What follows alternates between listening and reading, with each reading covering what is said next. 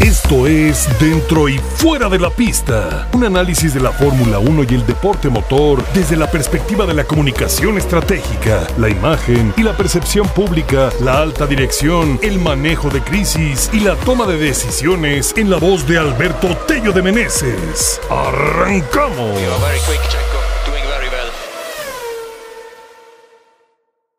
Queridos amigos, ¿cómo están? ¡Qué gusto saludarlos! ¡Caray! Cómo hemos envejecido con esta pausa de primavera en la Fórmula 1. Nunca antes habíamos tenido tanta Fórmula 1. Digo, bueno, todavía estamos en proceso de esta temporada. Pero qué, qué pausa, qué pausa se, se, terminó creando con el problema del Grand Prix de China híjole, creo que le hemos batallado mucho más que las que ya conocemos del verano, que cuando termina la, la temporada se, se me ha eterna, no, no, no, no sé, no sé qué piensan ustedes, pero pues bueno, aquí estamos, aquí estamos. Muchas gracias. Eh, supe porque el equipo hizo el día de hoy una encuesta. Ustedes, varios de ustedes amablemente habían estado solicitando que tuviéramos un directo y bueno, pues creo que es una forma de recortar un poquito ya este compás de espera de aquí al próximo fin de semana con este pequeño directo. Vamos a hacer que sea un poco más breve que otros que, que, sabemos que nos tardamos muchas, muchas horas, pero que sea sustancioso, que lo podamos disfrutar bastante. Y, creo que hoy la, la, tónica, como no vamos a hacer un análisis previo de lo que fue la carrera, de lo que fue la quali o lo que sea, hoy lo vamos a ir conformando directamente con las preguntas que, ustedes tengan. Ustedes van a ir eh, llevando el hilo conductor de lo que va a ser este directo. Nos vamos, seguramente reflejarán mucho del sentir de la comunidad percepcionista sobre los temas que quieren escuchar. Y bueno, con mucho gusto, si está en nuestras posibilidades, desde el ámbito en el cual eh, nos especializamos, que es la comunicación estratégica, la alta dirección, la toma de decisiones, el manejo de crisis, la imagen y la percepción pública, pues con mucho gusto compartiremos una perspectiva, un punto de vista, una lectura de los procesos, de, los modelos y algo que nos ha caracterizado no, no es una bola de cristal ni ser dueños de la realidad, es un análisis prospectivo eh, de las cosas que pueden suceder con base en toda la experiencia y preparación con la que contamos en percepción pública y un, y un servidor que tiene el gusto de estar enfrente de ustedes. Y pues bien, vamos, vamos a... Vamos a arrancar, pero Vamos a arrancar con, con mucha energía el, el, día de hoy. Les quiero comentar, así como de repente hablamos que si el Vive 100 y que si las marcas y todo, creo que aquí hay un punto uh, muy importante para el tema de salud. Seguramente algunos estarán esperando qué es lo que va a tomar el, el día de hoy el tío Tello. Y pues el día de hoy, ¿qué creen? Lo que voy a tomar es colágeno líquido. Y seguramente algunos de ustedes sabrán los beneficios del colágeno. El colágeno eh, fue algo que me recomendó eh, mi cirujano, este, un médico del deporte, al que le mando saludos, el doctor eh, Luis Plancarte, cirujano de muchas, muchas, muchas figuras de, del deporte, es médico del deporte 100%, cuando me reconstruyó un, un dedo del, del, pie, ¿no? Y entonces, eh, que ha sido médico de la familia y para las rodillas, nos dijo, tomen colágeno, tomen colágeno. ¿Y cuál va siendo el tema que afortunadamente el equipo de percepción pública, pues también me ayuda a, a cuidarme? Y me recomendaron mucho este colágeno y yo a su vez por los resultados que he visto se los quiero compartir también a ustedes con muchísimo cariño. Colágeno líquido, para los que conocen del colágeno, les ayuda para las articulaciones, para la piel, para el cabello, o sea, tiene multipropiedades, luego dicen que es la fuente de la eterna juventud, de verdad se los recomiendo, porque a veces uno no se da cuenta de, de cuando empieza el proceso de deterioro en, en, uno, y el colágeno lo dejamos de, de producir de forma natural alrededor de los 25 años, entonces sí es importante, sí, es, sí hace una diferencia en la calidad de vida y lo que tiene en particular el colágeno líquido es que a diferencia del colágeno en polvo, que es el que se encuentra más fácilmente, el colágeno líquido se absorbe en alrededor de un 90% contra solo un 30% del, del, colágeno en polvo. Entonces, brutal la, la diferencia y el beneficio. En, en, una semana ustedes inmediatamente ven resultados si tienen algún tipo de problema y si no lo tienen también, porque de verdad, o sea, hasta la piel, eh, si tienen los problemas de rodillas, articulaciones, alguien en su familia, de verdad es una diferencia. Le, les dejo porque esto, les digo, afortunadamente me lo acercó una gran colaboradora de, de percepción pública que de hecho es quien está haciendo la moderación o quien normalmente hace la moderación todos los domingos y a quien también le debemos de agradecer que nos apoya en esta comunidad. Eh, nos, nos, deja un link en la, en la descripción donde si a ustedes les interesa por esa cuestión de salud lo pueden adquirir. Verdaderamente los testimonios son asombrosos. Así que, con su permiso,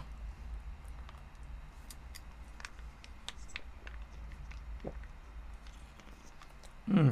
Y aparte está rico.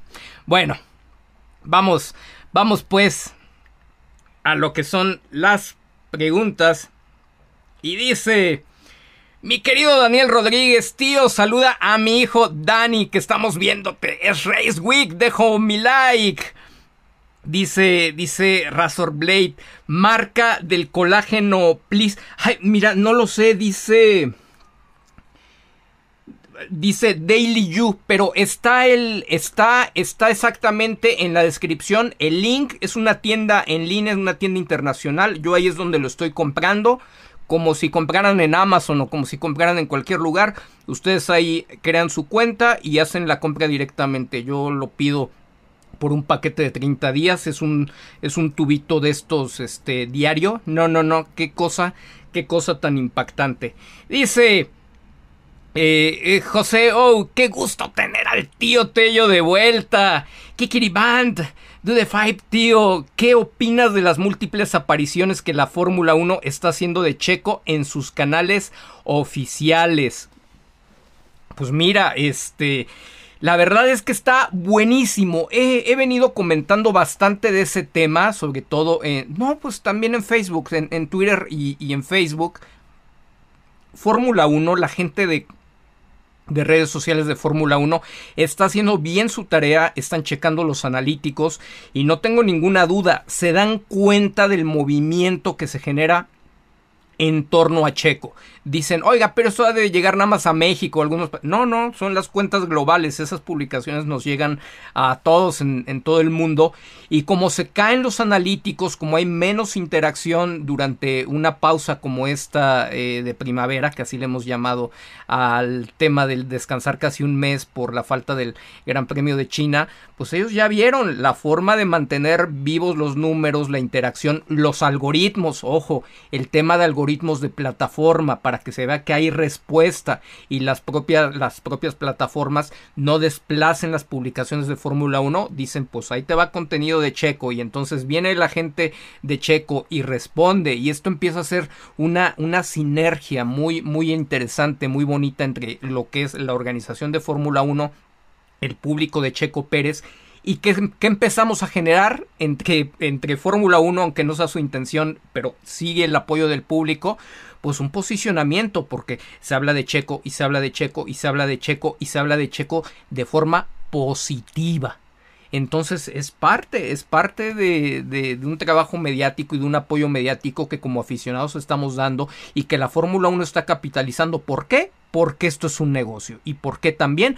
Porque Checo representa negocio. No queda ninguna duda que representa negocio. Por ahí escuchamos las burlas de que, ay, Checo es el campeón de los likes y Checo es el campeón de no sé qué tantas cosas. Sí, pero la intención no es ser campeón de los likes ni, ni ser el número uno en las redes sociales, sino traducir, hacer convertir lo que significa el valor social de la marca Checo Pérez en valor deportivo, en oportunidades deportivas para Checo Pérez. Sea en este momento como, como eh, queremos en su participación con el auto de Red Bull o inclusive, bueno, si en determinado punto deciden separar sus caminos, pues que vuelva a tener una posibilidad, que sea aspirante importante a una buena posibilidad dentro de, de algún equipo top que pudiera por ahí abrir algún asiento. Dice, a ver, a ver, a ver. Dice Michelle Rivera, y yo adquiriendo colágeno de las, de las patitas de, de cerdo. No, no, no, Michelle. O sea, digo, obviamente hay muchas formas, ¿no? Del colágeno, pero sí tiene más efectos colaterales. Este, la, la grasita y, bueno, todo lo que, lo que hay de, de, adquirirlo de esa forma que parece natural. Creo que algo que no comenté, porque yo antes de, de consumir cualquier cosa, la verdad es que sí me doy a la tarea de hacer la investigación completa el, origen de este colágeno es de origen marino, que es, que es lo más parecido al colágeno que produce el ser humano. Normalmente los colágenos en polvo, o pues, obviamente si es de cerdo, si es de pollo, bueno, no, no, los, no los absorbe, no los asimila también el, el, cuerpo humano. Entonces, parte del, del 90% de efectividad en, en el aprovechamiento de este colágeno líquido marino en contra de los colágenos procesados en polvo de origen eh, porcino o, de los pollos, pues no es, no es el mismo. La verdad es que sí, sí es muy notoria. De todos modos, si ustedes toman del colágeno del polvo, van a ver que les funciona. De eso no tengo ninguna duda, pero esto es un acelerador impresionante.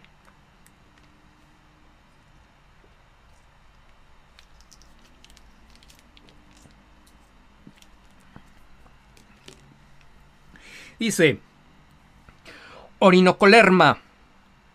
Buenas noches, ¿puedes hablarnos más acerca del juego político y mediático tras bambalinas de la F1 comparando con figuras de otros deportes u otros ámbitos? Ah, muy, muy interesante. Cada, cada, ambiente, cada ambiente político eh, tiene sus particularidades. ¿No? Por ejemplo, algo, algo que vemos mucho en el deporte más popular, hablando eh, masivamente, viendo los números, que es el fútbol soccer pues vemos cómo los representantes de repente inflan, inflan a sus representados eh, con periodicazos y mira la jugada y hacen un reel con sus mejores momentos y andan de un lado para el otro y, y así lo venden y sacan una nota y dicen este va para la selección y este está para Europa y, y así destellos, destellos. Ese es un equivalente de cuando nosotros en Fórmula 1 vemos Mr. Saturday y este está haciendo los tiempos de no sé qué. Vean cómo en los últimos dos años para quien a lo mejor eh, son aficionados recientes también a la, a la Fórmula 1, se puede haber dado cuenta como un Leclerc eh, en realidad eh, algo que hacía muy bien, que hacía muy destacado, era poder salir de la, de la Q1, ¿no? Este los sábados, un Russell también poder salir con el Williams de la Q1 y entonces esos Mr. Saturday, Gasly, no, ese Mr. Saturday lo vendían como lo grandioso, así non plus ultra, aunque en la carrera no pasara nada. Entonces, ese es un trabajo de representantes, ese es un trabajo de equipos, ese es un trabajo de, de política, ¿no? Que, que, pues se realiza para hacer el posicionamiento de cada una de las figuras. ¿Cómo y quién lo hace? Pues obviamente los interesados de su propio equipo, empezando por el manager.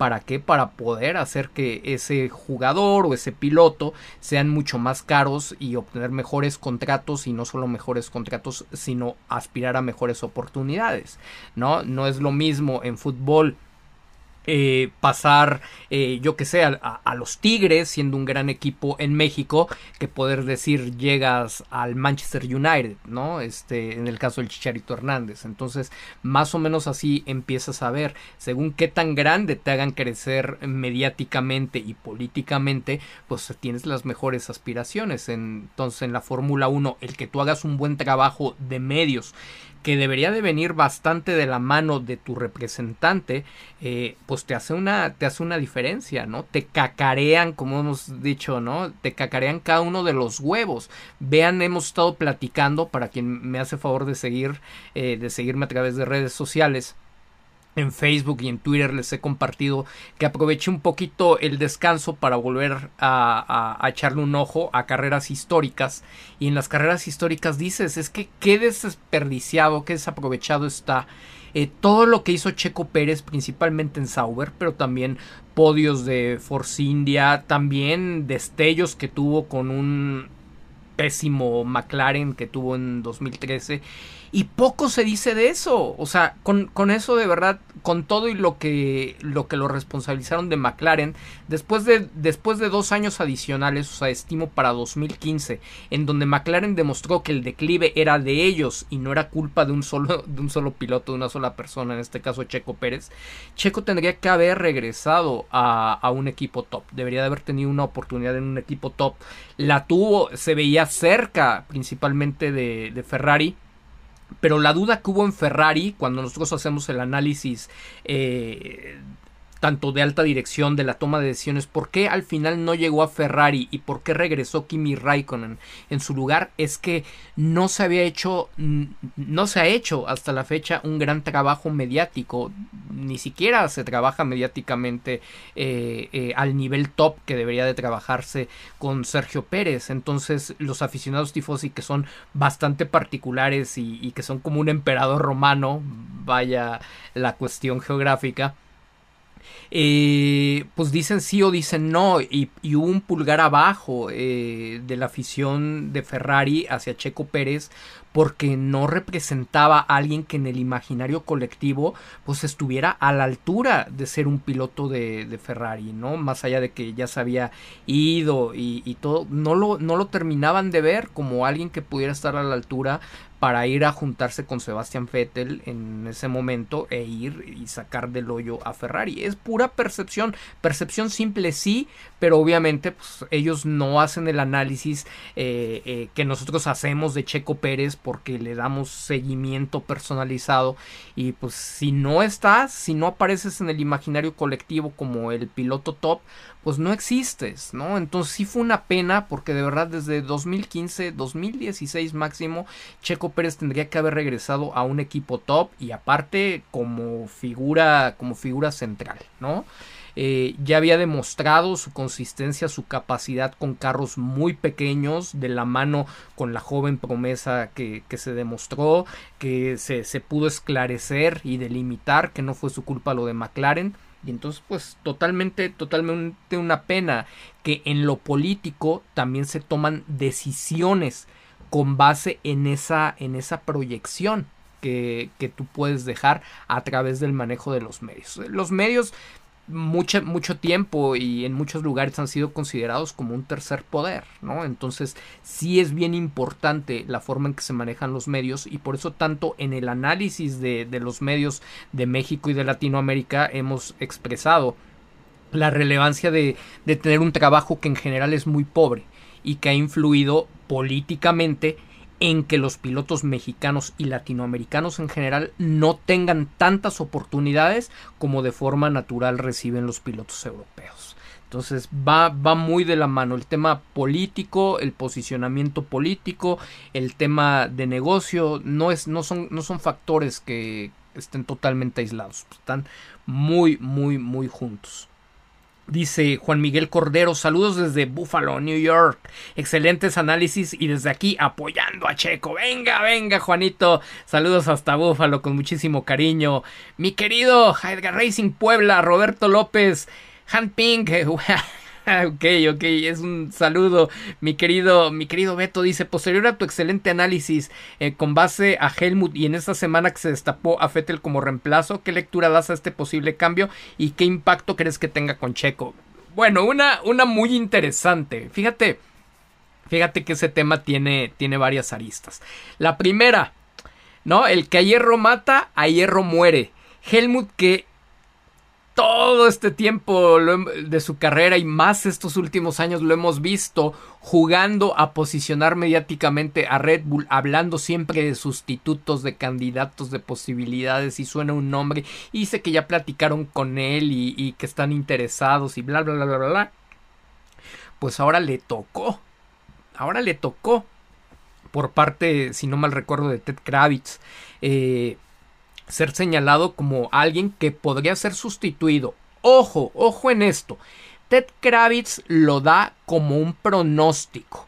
No es un rumor, no es algo que él haya dicho. Yo creo, yo he escuchado que va a ser Sebastián Vettel, porque luego se distorsiona y creo que eh, no creo, estoy convencido y es parte de la razón de ser de este espacio, el, el, que podamos crecer como audiencia, entender, comprender y asimilar de, de, mejor manera la información. Entonces, Ted Kravitz, con base en su experiencia, con base en lo que ve, sí, con base en lo que escucha, él piensa y pronostica que Sebastian Vettel podría ser reemplazante de Helmut Marko, pues no dentro de mucho, de mucho tiempo no significa que ya le dijeron que va a ser, que ya está sonando, que ya lo están negociando. Simplemente es una posibilidad, como él está viendo, como él está viendo las fichas. ¿Lo es? Sí, por supuesto, por supuesto que lo es. Ya si tú lo quieres armar para decir que sí es cierto, pues obviamente le vas, vas a encontrar las pruebas inequívocas de que Sebastián Vettel va a ser el sucesor de Helmut Marco. No estamos todavía en esa posibilidad, siempre una de las, de las situaciones que son preferidas por la gente es el tema de, de nacionalidad. Ya a esas, a esas, a esos niveles, a esas alturas, en realidad lo que buscas es talento. Como CEO, tú buscas tener de tus manos derechas a la gente con mayor talento sin preocuparte eh, demasiado, ¿no? De, cuál es la nacionalidad. Si Mateschitz hubiera querido, pues no hubiera dejado un alemán, hubiera buscado un sucesor austriaco, ¿no? Entonces ya realmente más bien veía una, una cuestión de, de talento. Obviamente, seguramente sí pueden confiar más en determinadas nacionalidades porque ven cómo se mueven, saben su, conocen mejor su idiosincrasia. Y en este caso, bueno, tanto Oliver Minslav como Sebastian Vettel son alemanes, ¿no? Podría, podría haber un, un, tema de idiosincrasia ahí que comprendieran muy bien, eh, conocieran perfectamente el entorno y se pudieran entender eh, mejor. No necesariamente va a ser él, aunque sí hay muchas razones que, que, pudieran facilitar. Creo que lo más importante no es concentrarnos si va a ser Sebastián Vettel el sustituto, porque eso yo lo veo ni siquiera 50-50, o sea, lo veo todavía muy etéreo, lo veo muy, muy, muy en el aire y, y creo que puede ser cualquier otra persona, no necesariamente él. Lo básico es que es como de las primeras veces que de esos que llamamos o que se conocen como las vacas sagradas, esos, esos intocables de la, de la Fórmula 1, empiezan a barajar la salida de Helmut Marko, porque está implícita. No te habla de la salida de Helmut Marko, directamente te habla de la sustitución de Helmut Marko. Para el caso es, es lo mismo. Entonces, vemos que el destino inequívocamente de los que lo estamos analizando desde la parte científica, desde, desde la tranquilidad de nuestra oficina, no desde el sillón. Yo, yo tengo la oportunidad de hacerlo desde un espacio más serio, más formal para, para, para poderlo traer hasta todos ustedes, lo vimos que nosotros estamos seguros que Helmut Marco no pasa de esta temporada. Puede ser en el transcurso, puede ser al final, eh, pero ya Helmut Marco no está tomando eh, decisiones y no, no, se le está tomando en cuenta. Y eso también los que están directamente en el paddock, solamente para el chisme directo, pues ya están dando cuenta, se, se, dan, alcanzan a percibir de primera mano, pues que esta relación no está fluyendo, no están aportando realmente datos nuevos, eh, simplemente pues aventó el decir yo creo que va a ser Sebastián Vettel y si no es Sebastián Vettel pues ya todo el mundo se creyó que va a ser Sebastián Vettel de aquí a que eh, pues a que eso ocurra. Inclusive, eh, ya ven, ¿no? Hubo una declaración también reciente de Helmut Marco que habló de Carlos Sainz. ¿No? Diciendo que, bueno, Ferrari tiene muchos más problemas ahorita que, que, estar pensando en deshacerse de Carlos Sainz, quien aparte lo está haciendo muy bien. Ejemplo que, que sería muy análogo, ¿no? Sería muy compatible con decir, pues es exactamente lo mismo de Red Bull, más allá de las habladurías. Checo Pérez lo está haciendo muy bien en Red Bull y Red Bull en este momento tiene otras cosas en qué pensar mucho más importantes que en quién lo va a sustituir, porque también en ese sentido está caminando todo muy, muy bien con, con Sergio en ese lugar. Entonces creo que el, lo que está haciendo Helmut Marco ahí está mandando un mensaje, me acuerdo bien que, que arrancó esa entrevista diciendo que actualmente es muy fácil propagar, propagar este un rumor, ¿no? Y, que toma mucho tiempo verificarlo. Pues él es un maestro de la propaganda, ¿cómo no lo va a saber? Lo que pasa que ahora en los tiempos recientes le, le dolió, le pegó que, que se hubiera propagado este rumor de su posible sustitución y que justamente el que hierro mata, hierro muere, sabe que va a tomar tiempo en que se pueda verificar esta situación, para bien o para mal, se, se vaya o se quede, sea Fettel o no, mientras no suceda algo nuevo, va a estar en la cabeza de todos, porque así funciona. Implantas una semilla de propaganda, una semilla de propaganda es una idea, entonces implantas la idea de que Fettel va a sustituir a Marco, y mientras no ocurra algo que, que desestime, que eche por suelo esta información, va a estar en la cabeza por todos, mientras no venga otra nueva semilla que a lo mejor abra un lado ve, la gente, eh, la opinión pública, ustedes como afición lo van a dar por hecho. Así es como funciona y así es como los que estamos encargados de, crear para las empresas, marcas, figuras públicas, eh, mensajes, cuando lo quieres hacer desde el lado de la propaganda y no de la publicidad, pues agarras y, pones una idea que sea difícil de, comprobar, pero que tenga mucha congruencia, y entonces tú vas a decir, no, pues sí, mira, o sea, sí, por supuesto, me hace todo el clic, me hace todo el sentido. Fettel es alemán, cuatro veces campeón del mundo, eh, con, con Red Bull, ya se retiró, bla, bla, bla, bla, bla. Entonces, por supuesto que funciona. Pero el punto, el punto medular, insisto, es que se está hablando ya por la gente que tiene más reflector en la Fórmula 1, pues de la salida de Marco. ¿no? Implícita está la salida de Marco, así la vemos nosotros ya desde hace varios meses con todos los estímulos, con toda la recreación de, de, lo que hemos tenido acceso a través de los medios de comunicación y, pues sea Sebastián Vettel o no, pues esto, esto va a ocurrir. Si fuera Sebastián Vettel y, queremos caer en este terreno de las especulaciones, pues para bien o para mal, ¿no? Eh, Sebastián Vettel es un piloto que ha sido contemporáneo de, Checo Pérez durante toda, durante toda su, carrera de Sergio.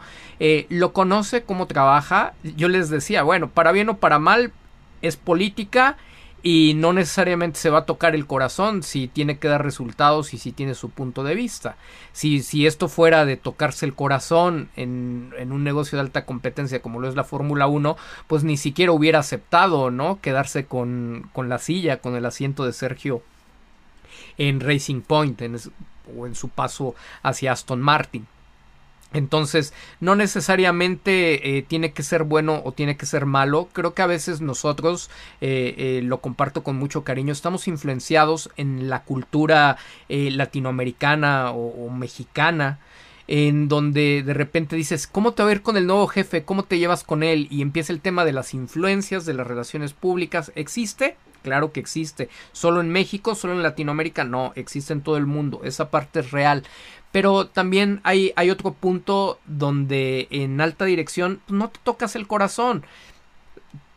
tienes una manera de decir bien las cosas si es tu amigo y tienes una manera de decir también bien las cosas si no lo es. Así que no creo, no creo que por decir cómo se lleva con Sebastián Vettel vaya, sería un diferenciador para, para conocer el futuro de Sergio Pérez, mucho menos en relación a un tema más importante que es la competencia interna que es el tema de decir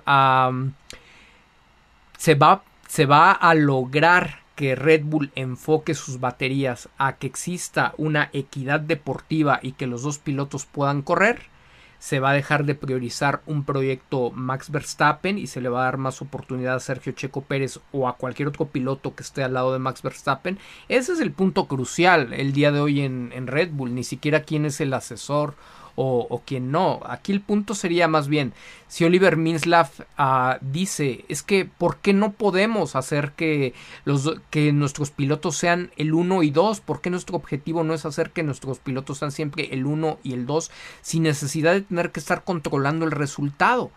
Sino permitir que, tengamos el mejor auto y que tengamos los dos mejores pilotos y que entre ellos dos se despedacen, pero mientras sigan siendo el 1 y 2 consistentemente durante toda la temporada, tanto el Mundial de Pilotos como el Mundial de Constructores se va a quedar con nosotros, porque de hecho ahorita el temor o el argumento tiene sentido, pero el argumento más fuerte de Red Bull, de, de, los directores, es de cómo empiezas a dividir tus puntos entre tus dos pilotos en favor del resto de la parrilla. Es decir, si ahorita tú estás dominando y pudieras empujar que todas las victorias fueran para Max Verstappen, lo que, lo que generas es un colchón de puntos en su favor por si más adelante penaliza, tiene un problema de fiabilidad, tiene un problema de, conducción, los demás autos se acercan demasiado o empiezan inclusive a rebasar a, Red Bull.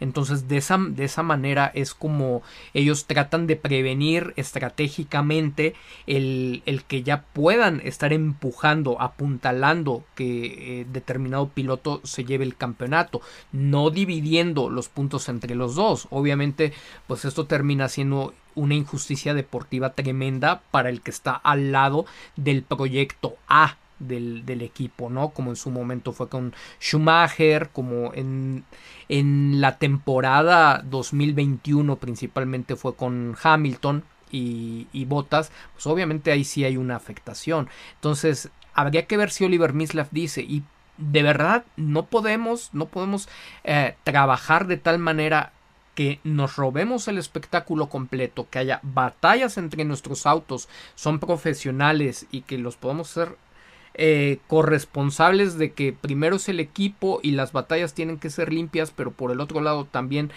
consigamos eh, un nivel de fiabilidad eh, tal que, que, podamos terminar en el 1 y 2. Si Oliver Minslav se le mete esa idea, entonces sí podría preguntarle a su nuevo eh, consultor de deporte motor, oye, ¿cómo le hacemos, no? Porque Horner y lo que era Helmut Marco, pues no me daban de otra opción, era sí o sí un proyecto Verstappen. Pero ¿qué, qué diría en un determinado punto a Vettel?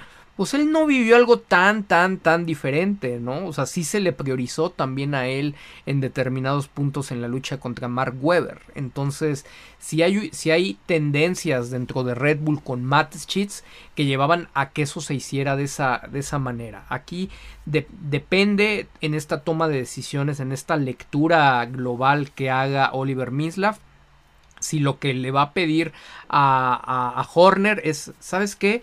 O sea, está padrísimo, entiendo, pero ¿qué crees? Red Bull es una marca que comunica eh, mensajes de libertad, de audacia, eh, de romper las reglas. Entonces, ¿por qué, ¿por qué vamos a caer en lo mismo, no? De estar dependiendo de un solo piloto, lejos de estar priorizando que sean dos Red Bull los que están dando el espectáculo y desapareciendo del mapa a todos los demás. Esto es una mentalidad de mercadólogo. O sea, de mercadólogo de alta dirección. Entonces, Oliver Minslav tiene, tiene ese perfil. Y dice, ¿y por qué no crear? ¿Y por qué no volvernos únicos? ¿Y por qué no hacer más con menos? Hay posibilidades. O sea, Oliver Minslav no, no puede llegar a hacer cambios a un proyecto que ha sido así desde, desde su creación con el dueño, con Matt Schitz. Entonces no le, no le va a tomar menos de medio año o una temporada completa antes de tener todo el sustento para decir esto quiero que se haga de esta forma. O me gustaría que se haga forma de esta forma.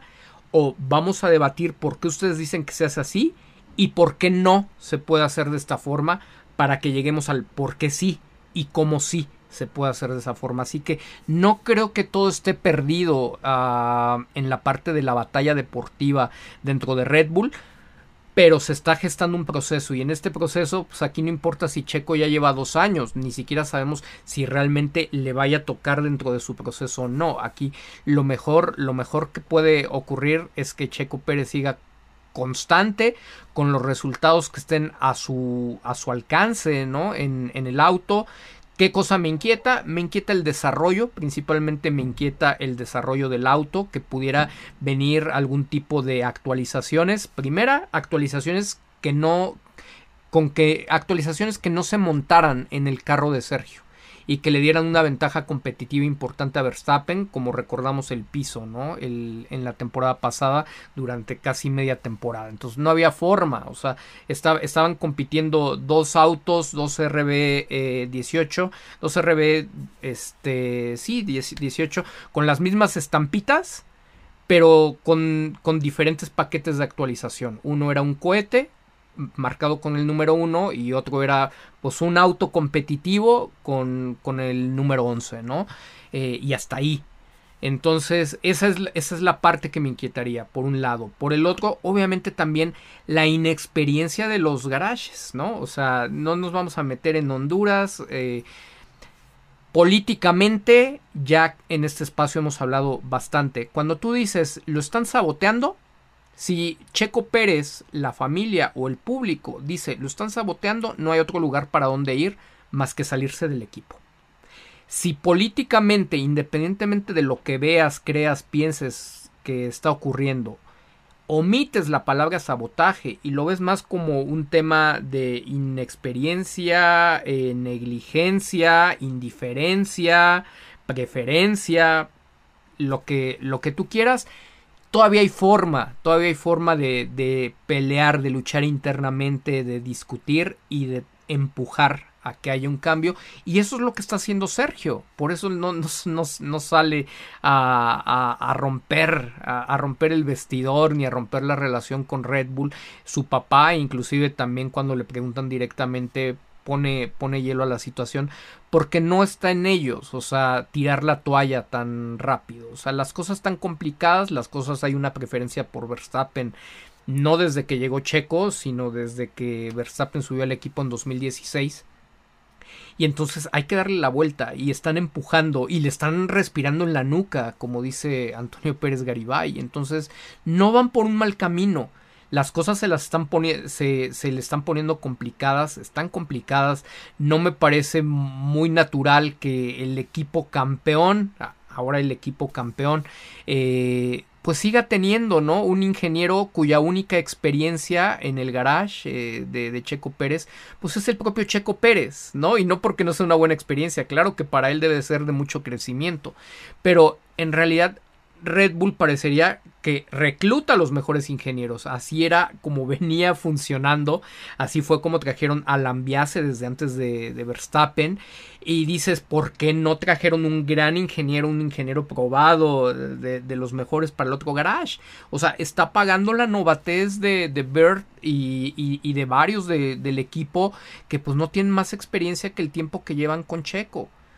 O sea, y sí podrán ser muy buenos, pero no están listos, no están listos para ese nivel, no están listos, por supuesto, para el bagaje de todo lo que ha visto un Giampiero Lambiase en, en otros equipos, las distintas formas de trabajar. Entonces, eso sí se está reflejando.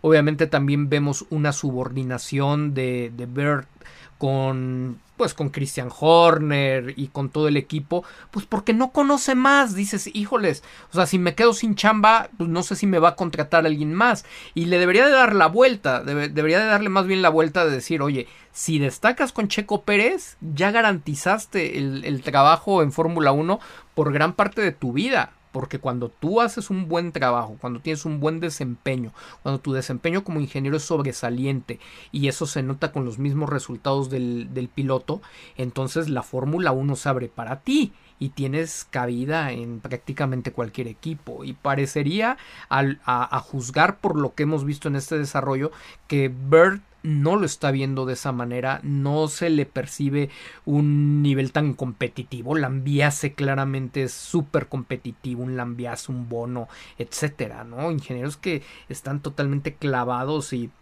en la psicología del, piloto eh, eh, saben hacer la, la mancuerna ideal y saben anticipar las necesidades del mismo para que pueda conseguir los resultados. Entonces, si hay una desventaja muy, muy, muy fuerte en el tema, en el tema de experiencia en, en el garage de, de, Sergio Pérez, que por supuesto se nota en momentos cruciales eh, de cada fin de semana, incluido pues el hecho, ¿se acuerdan? Lo hemos platicado aquí, yo creo que cada análisis post carrera, eh, cómo Max Verstappen puede salir desde la primera vuelta en la primera práctica con la confianza de que le puede pisar a fondo y el carro va a estar bien, muy cerca de su estilo. Se puede quejar de que tiene una que otra cosita y de hecho sus quejas son demasiado airadas, justo para que no, no dar ni siquiera un espacio para que titubeen en corregirlas y de que se apuren. O sea, inmediatamente ¡puc!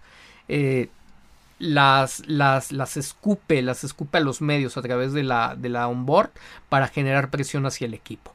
¿no? Y Checo Pérez, pues vimos, ¿no? Ya vimos el terrible tema este de Australia, ¿no? Donde empieza bastante bien el, el, viernes y de repente el sábado, pues aunque sea cuestión de que los fierros no tengan palabras, aunque sea una cuestión que también Max Verstappen trajo inclusive parte del viernes, pues no se recuperó, ¿no? O sea, no se recuperó y sale a clasificación y luego todavía hay unos que con, con doble rasero te dicen, es que debió de probar primero el carro, ¿no? Si no estuvo bien en las prácticas, debía de probar primero. Oye, ya estás en, ya estás en la Q1 capaz que no mete los tiempos en la primera vuelta porque empieza a llover más fuerte o lo que tú quieras y lo acusas de que no fue capaz de, de dar sus mejores tiempos en la Q1. Tienes que confiar en tu equipo. ¿Quién le falló? Le falló el equipo. Y le, mediáticamente hubo un 50-50 de la gente que lo responsabiliza de que, de que las llantas no estaban en la temperatura, de que frenó muy tarde y de que se fue a la grava por un error de, conducción. ¿Inducido por quién? Por Helmut Marko que fue el que salió a declarar. No le están haciendo caso arriba, pero mientras lo dejen estar ahí adentro del paddock, está haciendo mucho daño o sigue haciendo daño y sigue tirando veneno ante los medios. Y mucha gente que hasta la fecha todavía no entiende lo que repercute el, el, manejo mediático, pues no alcanza a ver, que no es nada más de que digas, pues tú no escuches a Marco, a ti que no te importe, lo que importa es en la pista, pues importa sí, claro, al final del día lo que necesitas es el resultado en la pista, pero todo lo demás que se deriva en la política a razón de lo que se declara, de lo que se dice y de lo que no se dice, por supuesto que impacta, tiene un impacto final en la continuidad de un piloto y en las condiciones en las que corre. Entonces, bueno, por ahí está el, el, el tema, que me aproveché a ligarme con, con otras cosas y, y pues sí, si fuera... Sebastian Vettel, pues es alguien que sabe de Fórmula 1, pero tiene, él tendrá su propia visión, desconocemos si eso podría ser en beneficio o no de Checo Pérez. Creo que ellos estarán apostando a ver cómo empiezan a generar nuevamente talento con la academia que ya no funciona para hacer un modelo tipo el que Oliver Minslav tiene o generó en el Red Bull Leipzig de, fútbol, donde eran semillero, eran creadores, creadores de figuras, este, ahora sí que generar barato, vender caro. Entonces era, era muy, muy la línea y pues tendrán, tendrán que eh, volver a negociar, volver a sentarse, en este caso principalmente Christian Horner con el nuevo líder para unificar un camino y una forma de hacer las cosas. ¿Cuándo? Todavía no. Ahorita es de hagan lo que ustedes conocen, sigan con sus resultados. Yo estoy en un proceso de observación, tomando notas, sustentando, viendo lo que tengo que ver y en el momento adecuado me sentaré nuevamente con ustedes, revisaremos los resultados y les diré qué es lo que, lo que a mí me gustaría que se hiciera. primero haré las preguntas necesarias con base en mis observaciones. Normalmente un, gran CEO es como lo hace un gran líder, ¿no? Dice, yo veo esto, esto, esto, esto y esto. Eh, me gustaría, eh, considero que me gustaría que el objetivo o que la forma de hacer el mensaje que comunicara Red Bull a través de sus autos de Fórmula 1 fuera este. ¿Qué nos impide hacerlo o, o, o qué representa que podamos hacer esto. Y entonces vienen las respuestas y es donde si no hay una razón convincente por parte de Christian Horner para, para que se siga actuando en favor de Max Verstappen o si esa razón no es la que más le conviene a la marca global, no solo al equipo de Fórmula 1, sino a la marca Red Bull en global, pues entonces probablemente es donde tendría que venir el cambio. Se llame Sergio Pérez o se llame Max Verstappen. Sí considero que es un enfoque erróneo de la afición el, el generar la pregunta. Oliver Minslav este, ha beneficiado a Checo Pérez o viene a beneficiar a Checo Pérez o Sebastián Vettel viene a beneficiar. No, Checo Pérez eh, es, va a ser hijo de sus resultados con pros, con contras de lo que sucede en su contexto, es parte de lo que acepte o lo que no acepte. Con su silencio acepta, cuando se queja, entonces desnuda un, un mundo que por un lado yo sé que en México les da miedo las represalias, pero por el otro lado, a nivel global, se está jugando el todo por el todo, porque de todos modos te van a correr si te quedas callado y te van a correr si hablas. Entonces, pues, mejor que mueras de algo, ¿no? Y si hablas for y forzas que se te den las cosas, terminas empujando a que se te den las cosas y consiguiendo que se te den las cosas, vienen los resultados, pues entonces tus resultados hablan por ti. Si te quedas callado, no te dan nada, te conviertes en escudero y pues mañana te votan por Lando Norris o por el que sea, ¿no? O sea, ahí sí da exactamente lo mismo, lo que pasa que te vuelves una figura tan gris que no que eres incompatible con el propio ADN de la marca. Entonces ahí eh, Checo Pérez con un buen trabajo de equipo personal que le dijera tienes que comprender cuál es el estilo de comunicación del equipo al que representas. El equipo al que representas no es tímido. La marca Red Bull no comunica mensajes de timidez. La marca Red Bull comunica agresividad, eh, eh, es irreverente, ¿no? Es subversiva. Eso estás comunicando necesitas, se necesita, se necesita que el estilo de comunicación del piloto y de la marca, sin importar qué equipo de Fórmula 1 sea, vayan caminando de la forma más compatible posible. Entonces, en el momento en que lo hagas de esa, de esa manera, si eres subversivo, si eres contestalón, si los pones en predicamentos, lo que tú quieras, les puedes caer gordo. Pero lejos de que tú estés pensando en represalias, estás generando que se hable del equipo. Y cuando tú generas que se hable del, equipo y aparte estás dando los resultados en la pista, Tienes, un largo tiempo. Por eso pasó con Mark Webber. Mark Webber inclusive lo ha dicho. Yo pensé que me iban a correr tal año y no, me, renovaron. Y pensé que me iban a correr al siguiente. No, me renovaron. Porque al final del día lo que estaba sucediendo es que daba de qué hablar, daba de, qué hablar en pista y daba de qué hablar fuera de ella. Entonces, tú como estratega de comunicación, estratega político, publirelacionista, lo que tú quieras, es que deben de ser perfiles más integrales y de repente están muy, muy cortados y no tienen esta visión tan amplia, pero eh, sí tienes que trabajar con tu piloto para decirle, tiene, algo que tienes seguro es que algún día va a acabar tu carrera con Red Bull. Entonces, mejor que juegues tus cartas al máximo a que las juegues conservadoramente o con exceso o con exceso de prudencia y pues de todos modos no pase nada. No es de que se tire a matar, no es de que mañana salga con esta tontería y diga, pues es que yo creo que me están saboteando. Pues inmediatamente se acaba la relación entre el piloto y el equipo. Pero lo que salió a decir es de es inaceptable eh, lo que sucedió este fin de semana o lo que sucedió el sábado, tenemos que llegar al fondo de las cosas. Se fue un extraordinario mensaje. ¿no? Y cuando se quejó en el auto, este es un problema eh, eh, similar como el que traíamos este, en, la, en las prácticas. Bueno, deja posicionado su mensaje. Necesita seguir trabajando. Le conviene seguir trabajando ese posicionamiento de mensajes no es que se le esté jugando al todo nada, está siendo muy inteligente. Si continúa posicionando ese tipo de mensajes, entonces él se gana el beneficio de la duda. Él consiguió el 50-50 de gente que dijo no. Ese Red Bull tenía algo. Ese Red Bull, o sea, a Checo no se le olvida conducir de la noche a la mañana y él mismo expresó que era el mismo problema. Y Red Bull no pudo clarificar eh, de qué se trató, qué fue lo que, lo que ocurrió. Entonces, eso lo consigue Sergio cuando posiciona las quejas. Que, sea, que se ha convertido en una fórmula, en una categoría y en un deporte de quejas, pues esto no es nada nuevo, ¿eh?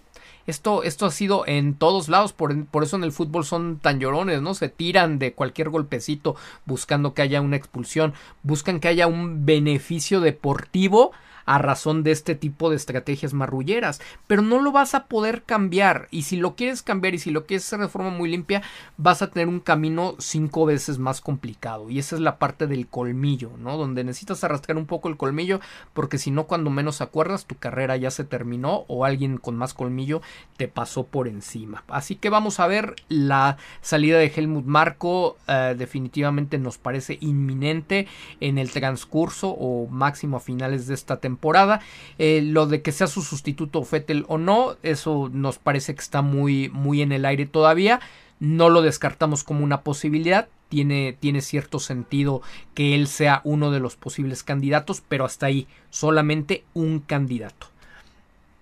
Dice eh, Leonardo Valdenebro, muchos saludos, mi querido Tello. Favor de mandar un saludo para mi querida esposa Carmen Duarte. Con muchísimo saludo, eh, con muchísimo gusto saludo a, Carmen Duarte y también a ti, mi querido Leonardo. Anaís Mireles, ay, extrañaba los lives. llegando y dejando mi like. Buenas noches, comunidad percepcionista. Buenas noches, querida Anaís. Dice Arturo Islas, hola, tío Tello. Saludos, tuve la oportunidad de estar en Long Beach. Gran fenómeno, Pato Howard. Era el único equipo con casa llena en el paddock en IndyCar. No, bueno, o sea, ya lo ven de primera mano. O sea, de verdad, el, charming, el carisma de, de, Pato es algo tremendo. Lo que necesitamos son resultados deportivos de Pato. Y estábamos muy emocionados, seguimos, ¿no? Eh, muy emocionados porque la capacidad, la calidad la tiene. Lo que, lo que lo pierde es lo mental. El trabajo mental tan por dos cosas bien diferentes, pero todos los pilotos necesitan, todos los deportistas de alto rendimiento, de verdad, deberían de tener y considerar ah, el trabajo con un psicólogo del deporte. Les hace una diferencia enorme, enorme, enorme, enorme. Y bueno, tanto Checo como Pato, eh, por supuesto que les sería de muchísima utilidad. Uno, en el caso de, de Pato, eh, la forma en que de repente se nubla durante una carrera, de repente se va al todo, al todo nada, cuando él es el que, el que tiene las cosas, ¿no?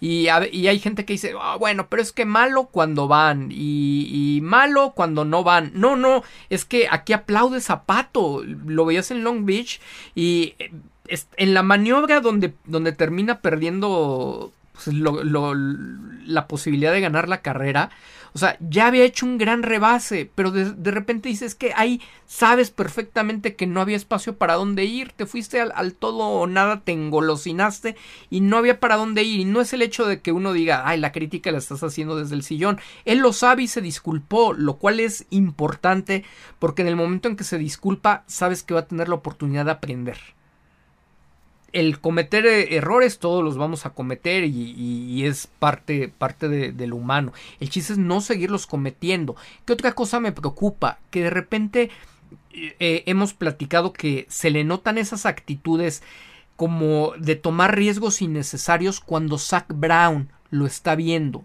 Quiere lucirse tanto que termina que termina dando de más. Y hay en, muchas profesiones hay una hay una frase que dice menos es más si hubiera ido de uno en uno yo no tengo ninguna duda que esa carrera la pudo haber ganado la de Long Beach.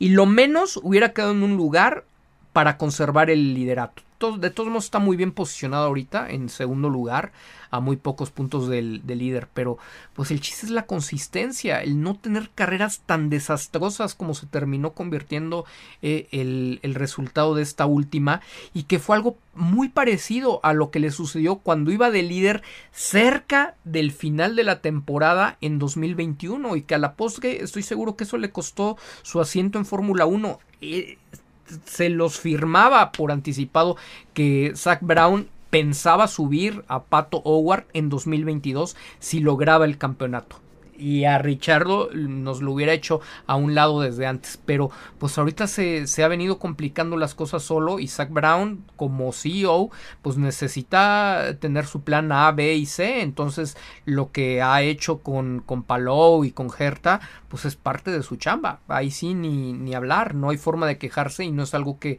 en lo que Pato se va a denublar. Entonces Pato así como empezó de concentrado las dos primeras carreras, necesitaba mantener el enfoque, olvidarse de Fórmula 1, olvidarse de Zach Brown y concentrarse en ganar la siguiente carrera. Eso es lo que lo, que lo puede llevar a, la Fórmula 1 y yo le deseo de todo corazón eh, de verdad que, llegue. Mi consejo como profesional es, ese, Pato. Yo lo que, lo que veo de ti, tú eres el que sabe cómo conducir y tú sabrás cuándo tomas el riesgo y cuándo no.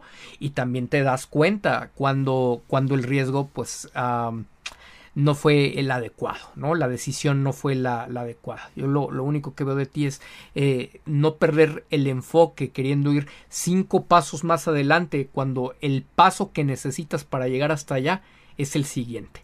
¿No? Entonces creo que creo que basado basado únicamente en esa filosofía de ir paso a paso es, como Pato con todo ese talento que, tiene, va a llegar hasta la máxima categoría. Ojalá lo logre, ojalá esta temporada eh, consiga ser campeón. Dice... A ver, a ver, a ver. Órale. Está bueno esto. Martita Vallardo, ya se extrañaban tus envíos, estimado tío Tello, bienvenido, gracias, gracias, mi querida Martita, miren, para, para ustedes les comparto con muchísimo cariño algo que, que Martita me hizo, me hizo favor de enviarme, eh, ni más ni menos, eh, es del circuito de Bahrein, eh, que estuvieron por allá viendo la carrera, de verdad, muchas gracias Martita y, familia por este detallazo, Estoy viendo la posibilidad de hacer un reacomodo. No sé si ya vieron en la parte de, de, acá atrás. Este, ya incorporamos el. Ay, por acá está, miren, aquí, aquí está el RB 18 eh, con el que se obtuvo la primera pole en Arabia Saudita. Checo obtuvo su primera pole en Arabia Saudita. Entonces, bueno, ahorita ya tenemos, estamos viendo aquí estos 4-1-1-18, que como también es notorio, ¿verdad? Aunque sean estas miniaturas, vean del, del McLaren, del MP 428, este, cómo era más pequeño, ¿no? Lo que se ve porque ya no hay rebases en Mónaco y en otras pistas, ¿no? O sea, son unos monstruos ahora eh, los, los, nuevos, los nuevos Fórmula 1. Así es impresionante. Dice mi querida Michelle Rivera, tío, ¿te has fijado que esas últimas dos semanas Red Bull Racing ha subido posts con dos pilotos o de autos de años previos, ya no hay tantos posts de Checo, solo uno vendiendo merch de, de Miami. Pues es que una de las cosas que están tratando de posicionar fuerte es que si hay un interés, o por lo menos yo lo veo así, a mí me ha quedado claro de esa manera, que hay un interés de alguna manera de posicionar a Richardo como un ídolo en los Estados Unidos, porque se le está viniendo encima la maquinaria y el apoyo de Checo a Red Bull. O sea, Norteamérica pues, es territorio checo actualmente. Y aunque venden mucho y aunque les debería de interesar, Christian Horner es la gran cabeza de Red Bull Racing. Él reporta resultados a Red Bull Global, la marca de las bebidas energéticas, pero las decisiones actualmente de Red Bull Racing y de todo lo que tiene que ver con Red Bull Racing las, las toma Horner. Entonces, de pronto, creo que ellos están viendo muy amenazado el proyecto Verstappen con todo el apoyo que hay en Norteamérica para Checo. Entonces, yo ahí sí creo, si habláramos de un tema sabotaje, que en lo de los autos, bueno, ya, ya les dije, la palabra sabotaje, ahí hay que ser demasiado cuidadosos. Por una hay un término muy conocido, se llama diplomacia. Por un tema diplomacia, cuando tú dices me estás saboteando, se rompen las relaciones diplomáticas en automático y no hay más que separar caminos. Y no es lo que se está buscando ahorita para Checo. Los que lo estén buscando, bueno, pues entonces adelante, ¿no? Pueden ejercer con toda libertad esa palabra. Los que no, pues aunque lo piensen, valdría la pena ahí matizarla un poquito mejor. Pero en el tema, en el tema de marketing, yo sí veo unas estrategias para amortizar el impacto. Uno diría, pero ¿para qué lo amortizas si lo que quieres es vender? Sí, pero Horner y Marco al que le debe el estar ahí han venido empujando un proyecto de Max Verstappen y quieren empujar ante su nuevo jefe el, el, que valide que ellos puedan tomar determinadas decisiones que prioricen, eh, favorezcan, perdón, eh, que Max Verstappen empiece a crear una diferencia en puntos. Y si de repente ahora llegan a Norteamérica y está todo este furor, todo este fervor, probablemente sí creo es que hay una buena posibilidad que a Oliver Minslav lo, lo veamos en Miami eh, ¿cómo, detienes, cómo detienes esta, esta ola de, de mercadotecnia? O sea, sí puede ser como de, oye, ¿de verdad no viste todo esto que había? ¿No vieron toda esta oportunidad? Porque Horner y Marco saben perfectamente que el equipo de Fórmula 1 es una herramienta de marketing y que ellos tienen que priorizar que se venda la marca Red Bull. Así no ganaran, si ellos pueden dar espectáculo para que suban las ventas de la marca de las bebidas energéticas, eso es un mejor objetivo para la marca. Si puedes tener las dos cosas, las tres cosas, los dos campeonatos y crecer las ventas, pues obviamente es mucho mejor. Pero si nada más eres campeón y no generas que crezcan las ventas, eso no es no es tan positivo, no es del, no es del todo tan positivo para el equipo. Entonces, sí, sí creo que de repente intentan compensar un poco el tema de imagen y no dudaría que el tema del equilibrio de imagen con lo que está pasando de eh, o, con las apariciones de Checo en las publicaciones de Red Bull Racing vaya de la mano con el aumento, el incremento de participaciones por parte de Fórmula 1, porque se está dando entonces un tamaño de presencia, un tamaño de exposición de la marca Checo Pérez que está rebasando por mucho al, al bicampeón.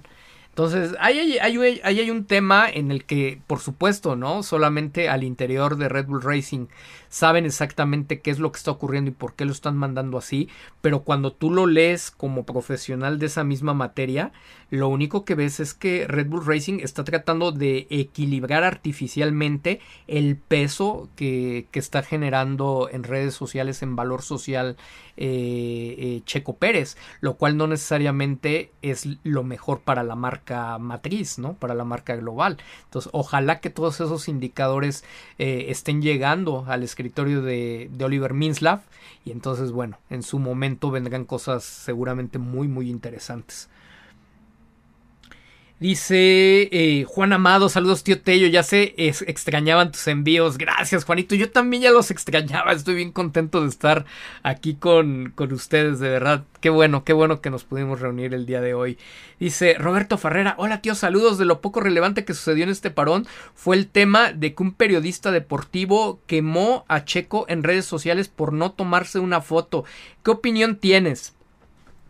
Pues está interesante. Yo nada más guarden las armas, muchachos. No, no, no es necesario atacar. Estamos platicando con, con, toda tranquilidad. Obviamente saben que les voy a compartir la perspectiva como consultor en comunicación estratégica en imagen pública. Y este fue un tema de crisis de imagen pública. De crisis para Checo, no necesariamente. Eh, ¿Por qué? Porque la afición en este momento está tan conectada con Sergio que a través de las propias redes sociales hizo trizas la imagen pública del periodista. Y al periodista, a los periodistas a veces se les olvida que también tienen una imagen pública. Si no tuvieran una imagen pública y la imagen pública no se construyera de, desde distintas aristas, entre ellas por supuesto el desempeño profesional, pues nosotros no nos atreveríamos a criticar ni seríamos quien para criticar a, el ejercicio periodístico, ¿no? El ejercicio de los distintos medios. Entonces, en este caso, quien terminó resultando más afectada fue la imagen pública del periodista de, ESPN. Y cuando ustedes le empiezan, le empiezan a, rascar un poquito, dices, bueno, para colmo del, del, periodista de ESPN, ESPN actualmente es patrocinador de Checo Pérez, por lo menos a través de, de la compañía global que es Disney, Star Plus. Pues digo, con todo el escándalo que se hizo, le, estaba, le estaban pegando a un embajador de marca de, del propio este, empleador, ¿no? Entonces, fue muy desafortunado, dices, trató de manejar o trató de desquitarse de algo que le dolió en lo personal, que emocionalmente le pegó porque era su niño. Se trató de desquitar a través de las redes sociales aprovechando la influencia que como personaje público de los medios del periodismo tiene no faltó quien dentro de este gremio que luego se unen dijo, ah, pues sí, vamos a echarle montón. Y nunca se imaginaron, ¿eh? O sea, típico como los vemos que a veces les falta mucho, mucha profundidad en el análisis, los pocos que se sumaron a él en ese momento, nunca se imaginaron la bola de nieve que los iba a aplastar.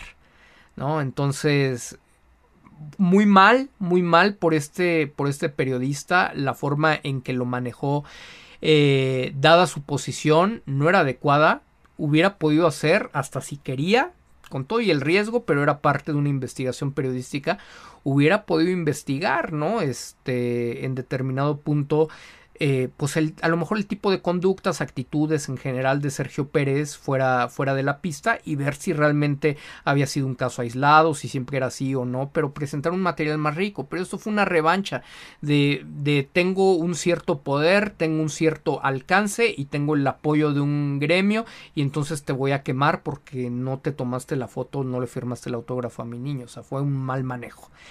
Eso terminando con la parte de imagen pública del, periodista. No, no estuvo bien manejado, no fue adecuado. Por el otro lado, en el caso, en el caso de Sergio Pérez.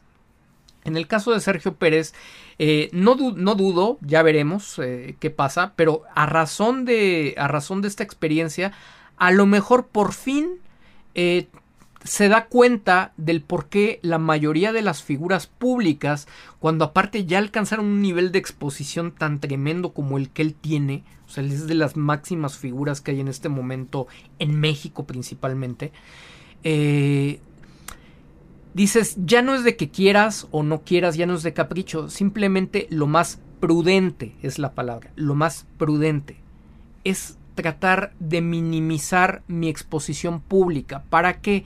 Para no comprometer mi tranquilidad, mi tiempo eh, eh, con mi familia, a mi propia familia, y el no tampoco a poner dentro, dentro de la conversación si mi comportamiento o si mi conducta como figura pública, si, si este concepto del de te debes a tu afición aplica, no aplica, en donde siempre vamos a encontrar opiniones encontradas, quien dice no, no tiene por qué, otros que dicen sí, sí, se, se debe a. La mayor parte de las figuras públicas con experiencia y bien asesoradas saben que parte de la inversión eh, que tú tienes que hacer como inversión, como, como figura pública, es alejarte, alejarte lo más posible, aislarte de, de, la, de, la, manera más saludable posible de todo ese tipo de escándalos, por tu propia tranquilidad y porque también para las marcas es importante, imagínate. La nota, si bien no salió tan mal para, para Checo Pérez, pero la nota fue, eh, le negó la firma a un niño, ¿no? O le negó la fotografía a un niño y de repente uno de sus patrocinadores es Mattel o uno de sus patrocinadores es Disney, otro de sus patrocinadores es McDonald's, otro de sus patrocinadores es Rufles, de los principales, de los más fuertes que tiene ahorita a nivel local. ¿Y cuál es uno de los mercados eh, o de los segmentos más importantes de esas marcas? Los niños. Entonces no te, no te suma, no te suma mucho. Adrián Fernández eh, comentaba, dice, yo por eso sacrifiqué mi vida y no me casé hasta que pues, prácticamente ya terminé en, en, lo, eh, en, la parte de más alta competencia, porque sabía que yo tenía que hacer mucha, mucha labor de marketing y estar para mi público, porque pues eso me permitía mejores oportunidades deportivas, mejores contratos, mejores todos. O sea, hay gente que sí lo tiene claro esa parte se le ha complicado mucho porque no ha tenido la, asesoría adecuada, gente que también lo pueda persuadir, no solamente decir tienes que hacer esto, porque no es de imposición, eh, es de como profesional, te sientas con él, le expones los pros y los contras y dejas el idealismo a un lado. Dices, a ver, o sea, ¿qué es lo importante? ¿Cuál es el objetivo? Convivir más tiempo con la familia. Ok, vamos a convivir más tiempo con la familia, que tú estés tranquilo, que no te molesten. ¿Qué es más fácil? Que tú puedas encontrar o que tu equipo personal de relaciones públicas lo pueda hacer como el resto de las figuras, llamar a tu lugar, a tu restaurante favorito y que seguramente tendrán un área reservada, más, más privada, donde puedas estar a gusto, donde nadie te moleste, nadie te incomode, le, le llegue a lo mejor en, en la cuenta, ¿no? La petición como esa que ronda muy, muy respetuosa de, de de la gente que, que, lo atendió pidiéndole unos autógrafos, pero cosas así más tranquilas y que, y que no esté tan, tan expuesto, ¿no? A esta vorágine o a no saber si un día por algo el público pudiera estar molesto y no te va a defender, ¿no? No te, no te va a ropar. Entonces lo platicas con él y normalmente la figura pública te dice tienes razón, o sea, tienes razón. ¿Para qué ¿Para qué, qué necesidad de buscarle? Sobre todo en el tema México, Checo Pérez se toma muchísimas fotos eh, y es hay, hay historias de que es muy accesible e historias de que no es muy accesible, ¿eh? o sea, porque es así, eh, hemos investigado y hay hacia los dos lados, pero en México sobre todo es imposible para Checo. Si Checo se para con una persona en un lugar público, bueno, se, se le hace una fila tremenda y entonces al que le digas que no, pues le va a decir que es un payaso y peor aún porque entonces todos los que iban detrás van a decir que es un sangrón. Entonces, a veces es más fácil decirle que no a una sola persona que decirle que no a todos. Esa es una parte de comprender y ser empáticos. Pero es fácil, es fácil ser empáticos cuando nosotros somos aficionados y no hemos vivido lo que siente una figura pública. Porque para que tú realmente comprendieras, para bien o para mal, lo que significa para Checo Pérez detenerse en un lugar público a firmar un autógrafo o a tomarse una foto en México específicamente, necesitaría ser una figura pública y, de renombre, ¿no? O sea, que todo el mundo te reconociera. Entonces, no es, no es fácil, no es fácil para Checo eso y lo mejor es evitarlo. Por eso se darán cuenta que no es tan común, no es tan común que ustedes se encuentren figuras públicas en la calle, ¿no? Sí hay, a veces te las encuentras, pero así los más, más, más famosos es, entre más famoso es, es menos probable que te lo encuentres. Y tienen vida, claro que tienen vida. Y, si, si publicaran todo en su Instagram, Facebook o en donde fuera, te darías cuenta que salen a fiestas, restaurantes, eventos y todo. Pero hay formas, hay formas de cuidarlos, ¿se acuerdan? Para que no pase lo de Mónaco que de repente nadie te está cuidando y entonces se filtran cosas de tu vida íntima, de tu vida privada, que no tendrían por qué filtrarse y peor aún se descontextualizan.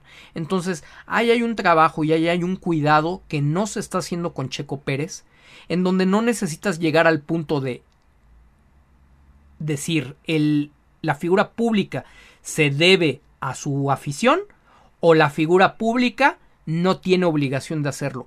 Como nunca vas a poder convencer a todos, es más fácil para la figura pública asumir la responsabilidad de ser más prudente, de ser más precavido y de ser más privado dejar la vida privada en lo privado, porque al final todos tenemos una imagen pública y él como, como figura es reconocido y va a ser imposible controlar todo lo demás.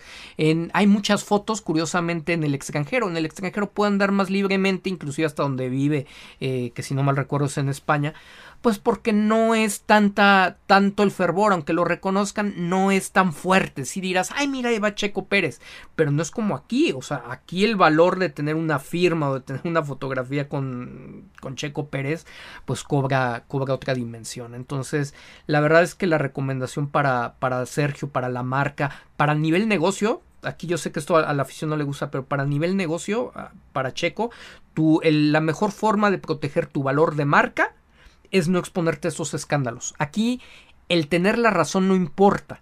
Aquí es evitar evitar cualquier tipo de diferencia, evitar cualquier tipo de discrepancia y evitar cualquier tipo de polémica. Es, es lo mejor que se puede hacer. Entonces, en ese sentido de, de, imagen pública, no es ni que, ni que sea bueno ni que sea malo. Fue muy respetable y creo que si ya se había dado la situación, eh, valía la pena que Sergio hubiera aprovechado.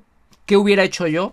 Eh, yo hubiera aprovechado a sacar un comunicado en ese momento, no a desmentir al periodista, no a hablar del periodista, sino al contrario, viendo que toda mi afición, dice ahora sí que mi público me respalda, viendo que mi público me respalda, hubiera aprovechado a reforzar el mensaje, agradecer a la afición, Agradezco el apoyo de, de, toda la afición, valoro muchísimo el que, el que me puedan permitir tener eh, tiempo libre, tiempo, tiempo privado. Yo sé lo importante que es para todos ustedes el poder tener un recuerdo. Yo fui niño y aún como adulto sigo teniendo ídolos, entiendo lo que eso significa, pero también yo sé que ustedes eh, imaginarán lo complicado con, siendo un piloto de Fórmula 1, que es poder tener una vida más o menos normal y estar cerca de tu familia con un calendario que cada día es más elevado. Entonces, la mejor forma en que ustedes me pueden apoyar para que yo obtenga mejores resultados es que eh, si ustedes me ven,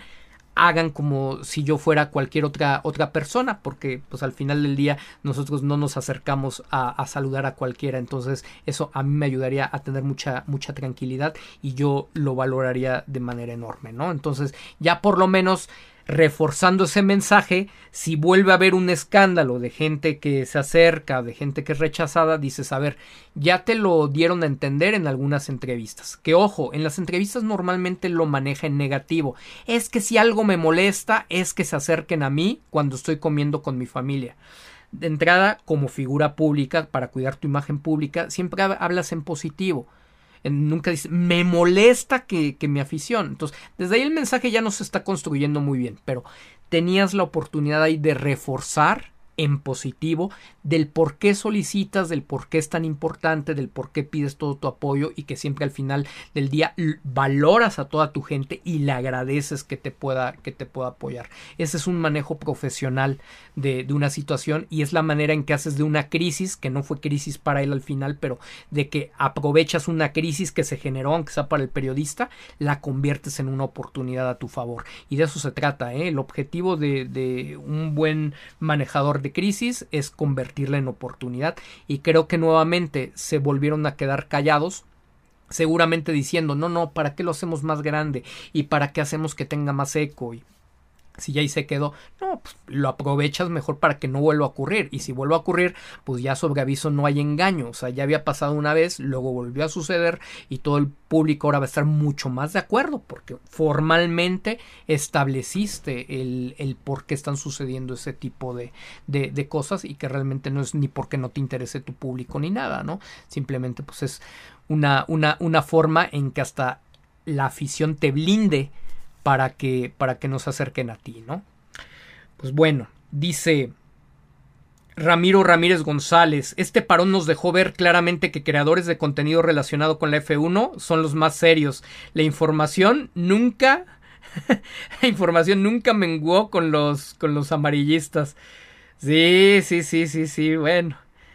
Eh, así, así pasa, así pasa, mi querido Ramiro. Marta, Marta Vallardo, digo, nosotros por eso es que no habíamos tenido ningún programa. La verdad es que eh, luego, luego este espacio, digo, si bien, si bien a lo mejor por definición estar en YouTube te vuelve youtuber, en realidad la intención que tenemos en este canal de percepción pública, pues no es nada más ser creadores de, de contenido, porque sí, en realidad es aprovechar un foro, aprovechar un medio para compartir lo que es nuestra especialidad, un enfoque que definitivamente es único. No he visto nadie más que lo esté haciendo desde la misma perspectiva. Entonces, en realidad, nosotros no nos consideramos ni que nos compitan ni competidores de, de nadie, ¿no? En, en, ese, en ese sentido. Entonces, eh, pues no le, no le vemos razón a estar sacando un video cada cinco minutos porque pues, realmente no hay de qué hablar, o sea, es, es un engaño, a mí me parece, me parece un engaño total. Y lo cierto es que sí, de todos modos, seguía viendo yo contenido todo el tiempo y noticias y rumores, aunque, aunque no hubo tantas, me parece que, que no corrieron tantos rumores ahora como suelen ser, ¿no? En la silly season del parón de, de verano, al menos eso fue un pequeño avance. Dice perfección humana. Tío, saludos. ¿Qué opinas de los rumores de Checo a Audi o Ferrari? Pues más o menos lo que acabo de decir, ¿no? O sea, pues no tiene nada que vender. Ahorita, ¿qué, qué, qué se puede decir? Ya mandaron a Leclerc, a Sainz, a Audi, también a Checo. Pues Audi va a tener dos lugares, ¿no? Entonces, ¿cómo metemos a, a, todos si están mandando a todos los pilotos al mismo lugar? No, no tiene mucho sentido. En cuanto a la posible llegada de, de Checo a un Ferrari o Audi, lo que sea, lo que es normal para cualquiera de los pilotos, se llame Leclerc, Sainz, Checo, inclusive cualquier otro, es que un buen trabajo de representación, un trabajo de representación bien hecho, tendría que estarte buscando asientos y pláticas todo el tiempo, todo el tiempo, todo el tiempo. En el caso de, en el caso de Checo, pues obviamente más, todavía más fuerte, ¿no? De estar buscando las, eh, las posibilidades o estar leyendo las posibilidades con los equipos top.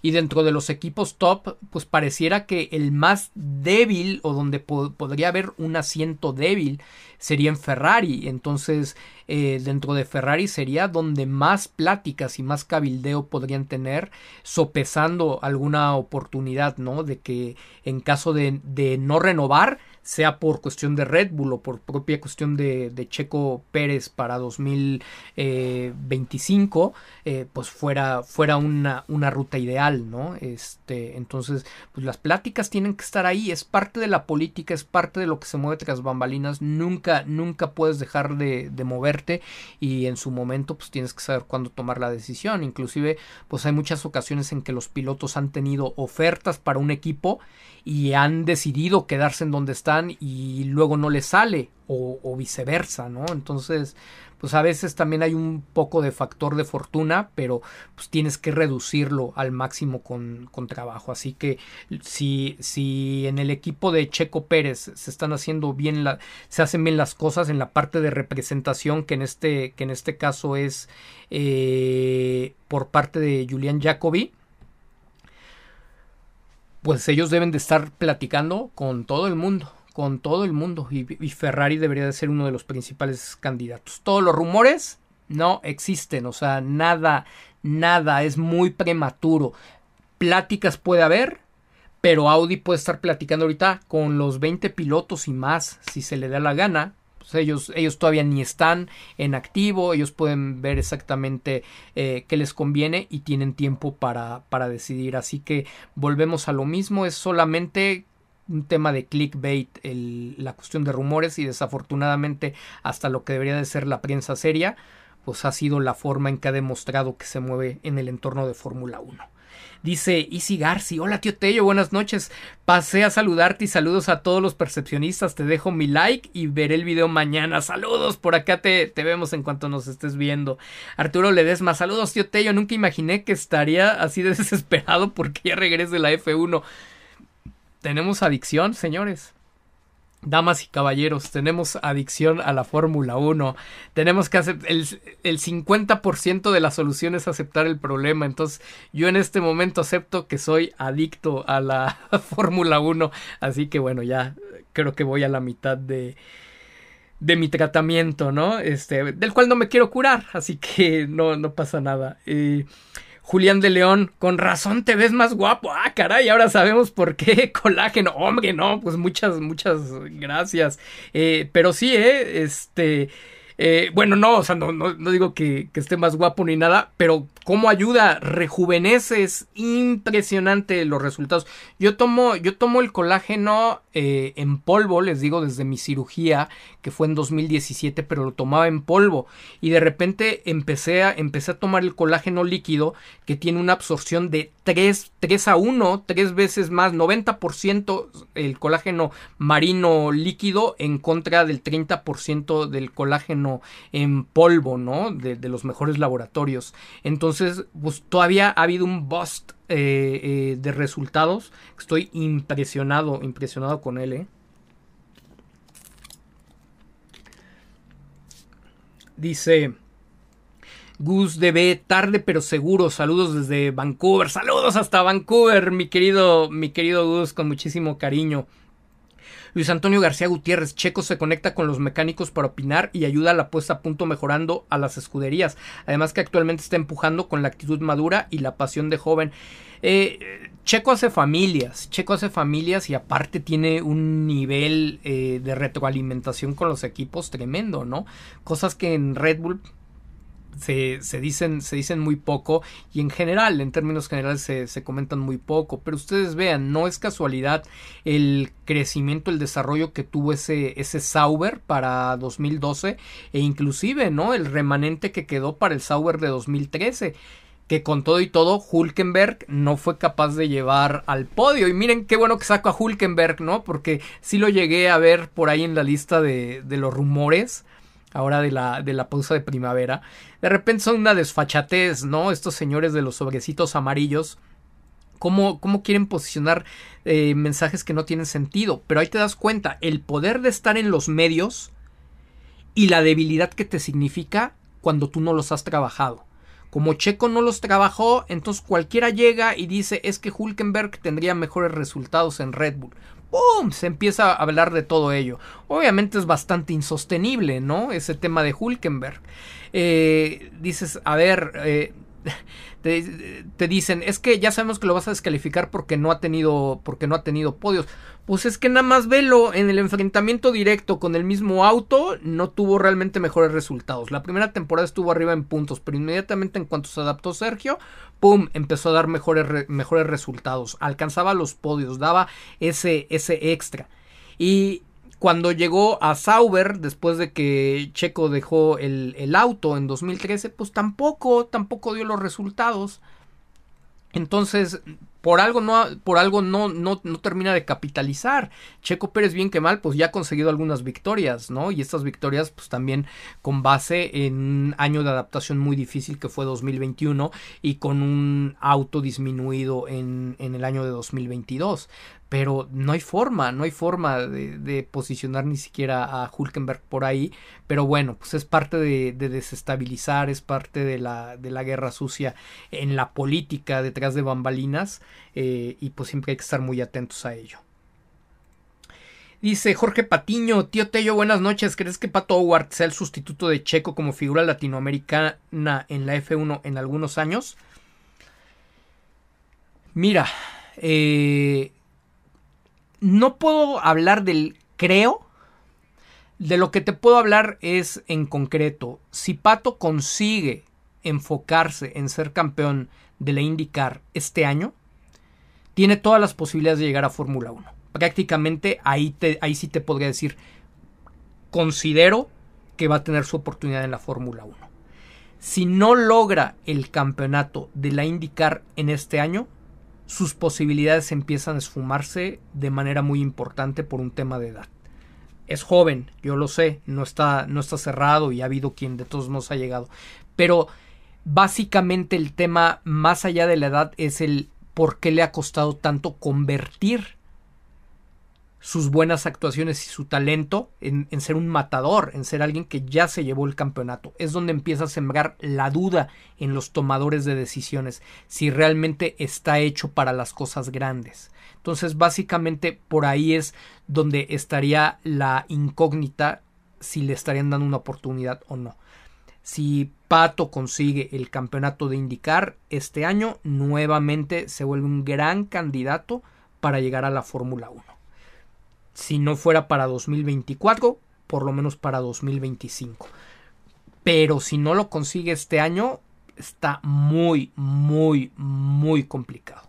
Muy complicado seriamente.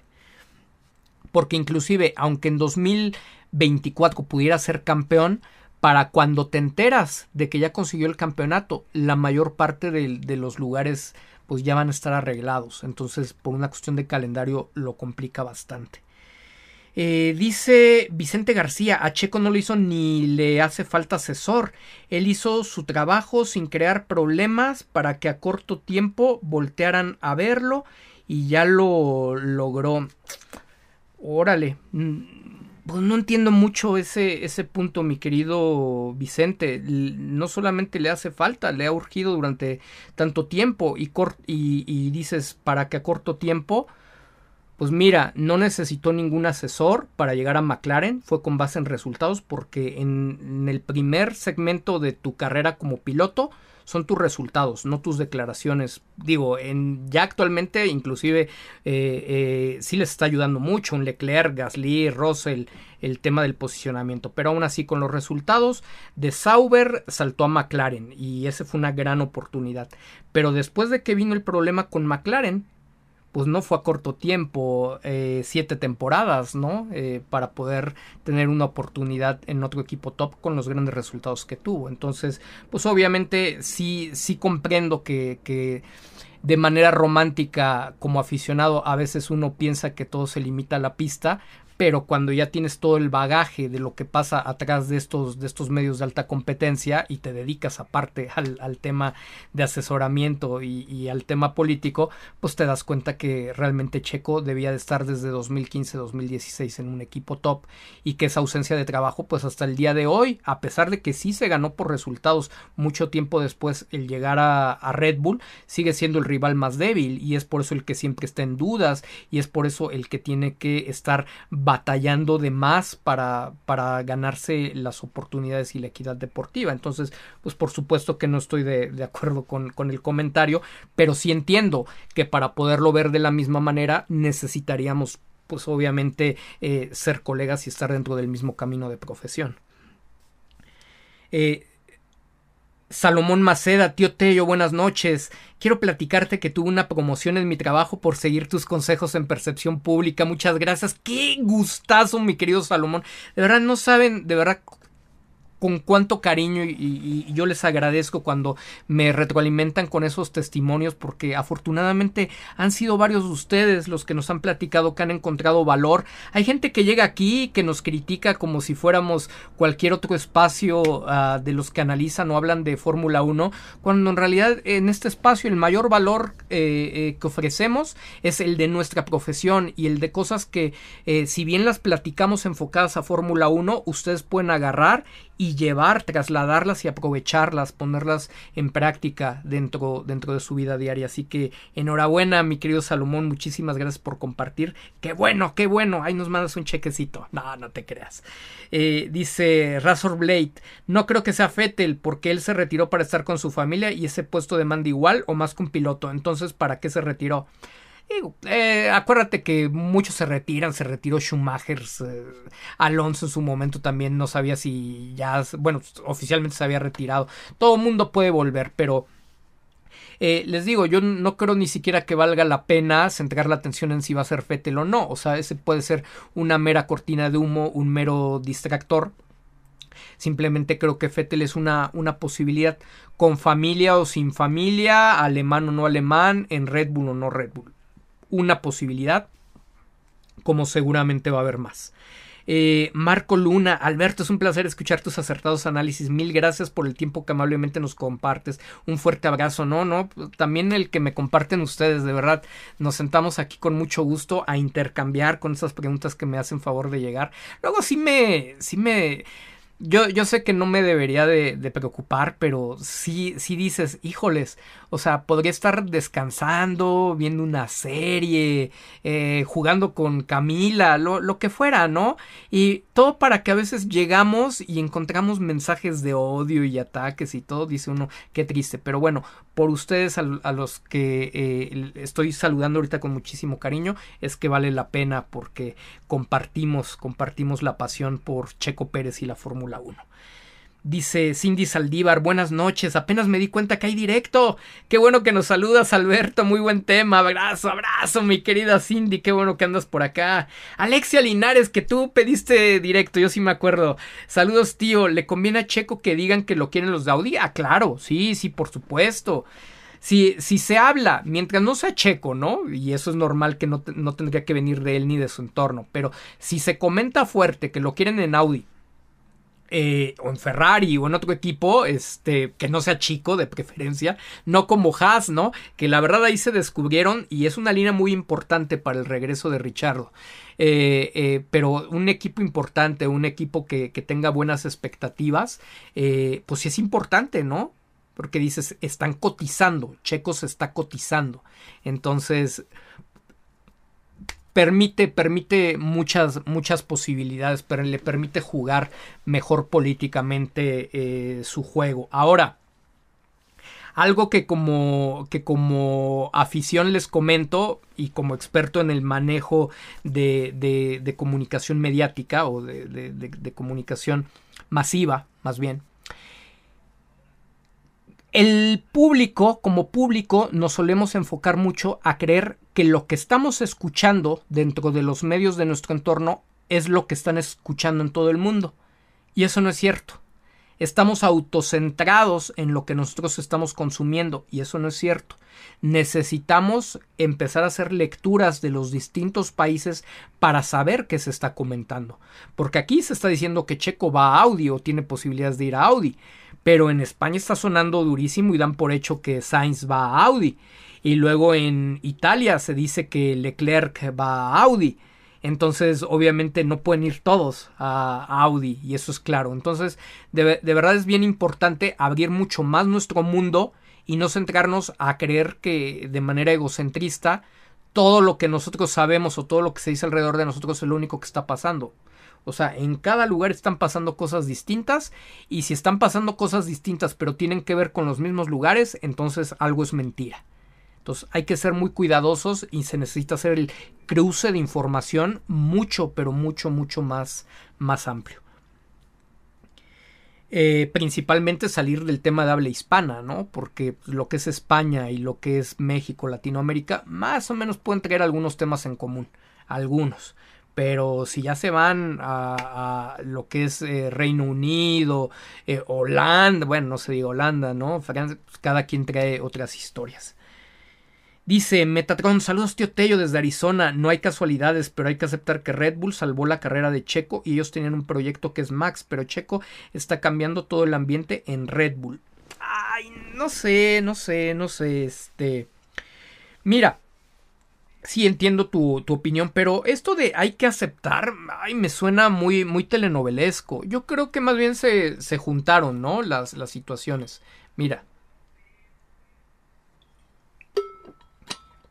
Red Bull no salvó a Checo. No estoy de acuerdo en que salvó a Checo en el sentido de no es una guardería, no es un hospicio, no, no es un orfanato, ¿no? Porque así me suena. Salvó a Checo es como si Red Bull Racing fuera un orfanatorio y entonces salvó al niño que se quedó sin padres, ¿no? No. Red Bull se lo llevó porque necesitaba un piloto de experiencia. Red Bull tenía un piloto y Red Bull podía decidir quedarse con Albon. No había razón, inclusive le jugaron mediáticamente a, a, tratar de engañar al mundo diciendo que no habían tomado una decisión y que le iban a tomar hasta la semana después de que se acabara el campeonato. Ellos pudieron haber, haberse quedado con Albon, continuar ahí sin problema, subir a, a otro novato, lo que quisieran hacer. Llevarse a Gasly de vuelta, etc. Si se llevaron a Checo, fue porque consideraron que él era el piloto que cumplía mejor el perfil. No fue de que le, no fue la indicar de que digas es que Red Bull Racing le puso un tercer auto para que Checo Pérez no se quedara sin asiento y no se quedara sin correr. Si Red Bull hubiera puesto un tercer auto para que para no dejar que, que se fuera al desempleo Checo Pérez, pues yo te diría Muchas gracias a Red Bull. Ay, y como, y como me dijiste, así tal cual con esas palabras, le acepto que Red Bull salvó la carrera de Checo. Pero en Fórmula 1 no pueden tener un tercer auto. Ese asiento lo ocuparon con el hombre que mejor les convenía.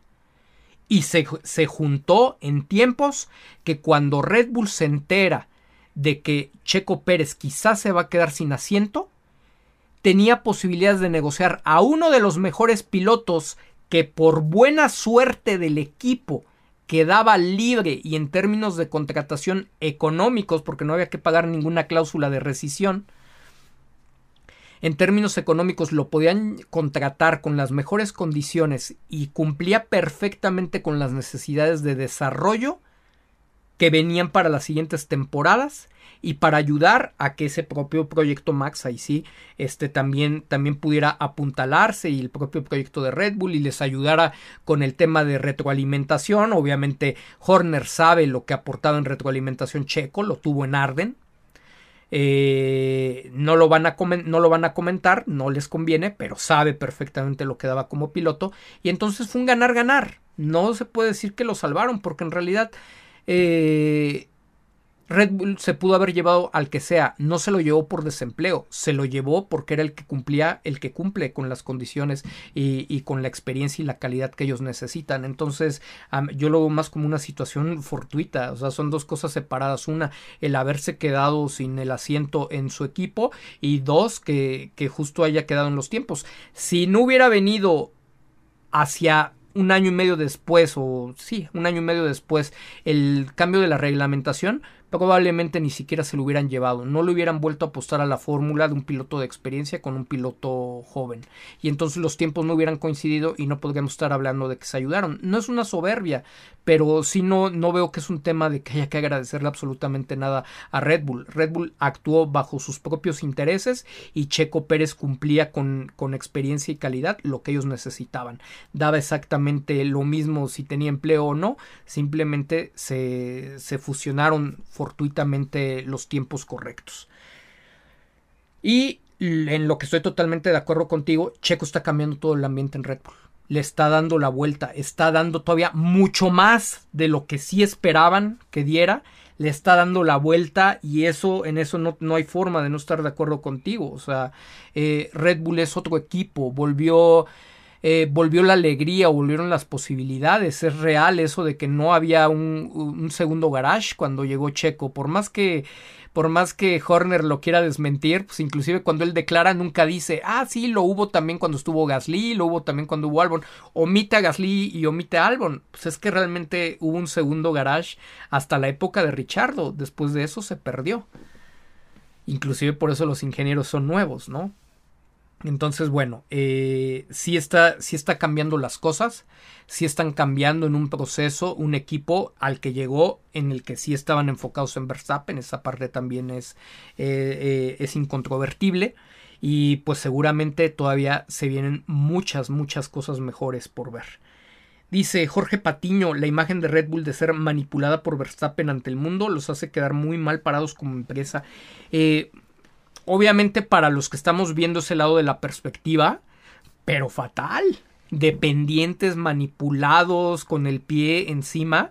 Bueno, es, tristísimo para los que son seguidores de, de, Max Verstappen, pues obviamente dicen es lo normal, es una empresa muy inteligente, están viendo la capacidad del hombre y aún así siguen poniendo por encima al, individuo que a la marca, ¿no? Eso pues en ningún en ninguno de los casos va a ser conveniente para, para Red Bull. Pero sí, sí, ha habido una afectación de imagen que eso nada más es un deseo, no, no podemos saberlo, es un deseo que, que en la evaluación de Minslav salga, porque no es nada más la evaluación de Minslav, o sea, tienes todo un equipo que te hace, que te hace un análisis de muchísima información y, y te la sube y a veces el, el, CEO se puede involucrar en toda la información o simplemente ve los reportes finales, si los reportes finales llegan sesgados y él como, como cabeza no va, no va más allá, pues las cosas no van a cambiar. Entonces, todas las posibilidades ahí están. Asegurar que, que ya las cosas van a cambiar porque llegó Mislav, pues no hay. Para muestra pues, lo que pasó en Australia, ¿no? Y la instrucción que ya se había dado en Arabia Saudita a Checo de gestionar cuando a Max no se le había instruido nada.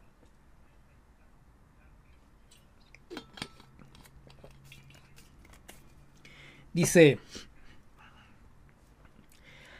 Carlos Naum Salas Meneses, seguimos como siempre muy atento a todos tus directos y tu muy acertado comentario. Fuerte abrazo. Gracias, Carlitos. Fuerte abrazo de regreso. Ale Montiel, buena noche, saludo. Eh, Chequito haciéndolo todo el trabajo a Red Bull, haciéndole todo el trabajo a Red Bull con un garaje olvidado y partiendo de cero. Si no lo renuevan, no lo valoran y no lo merecen.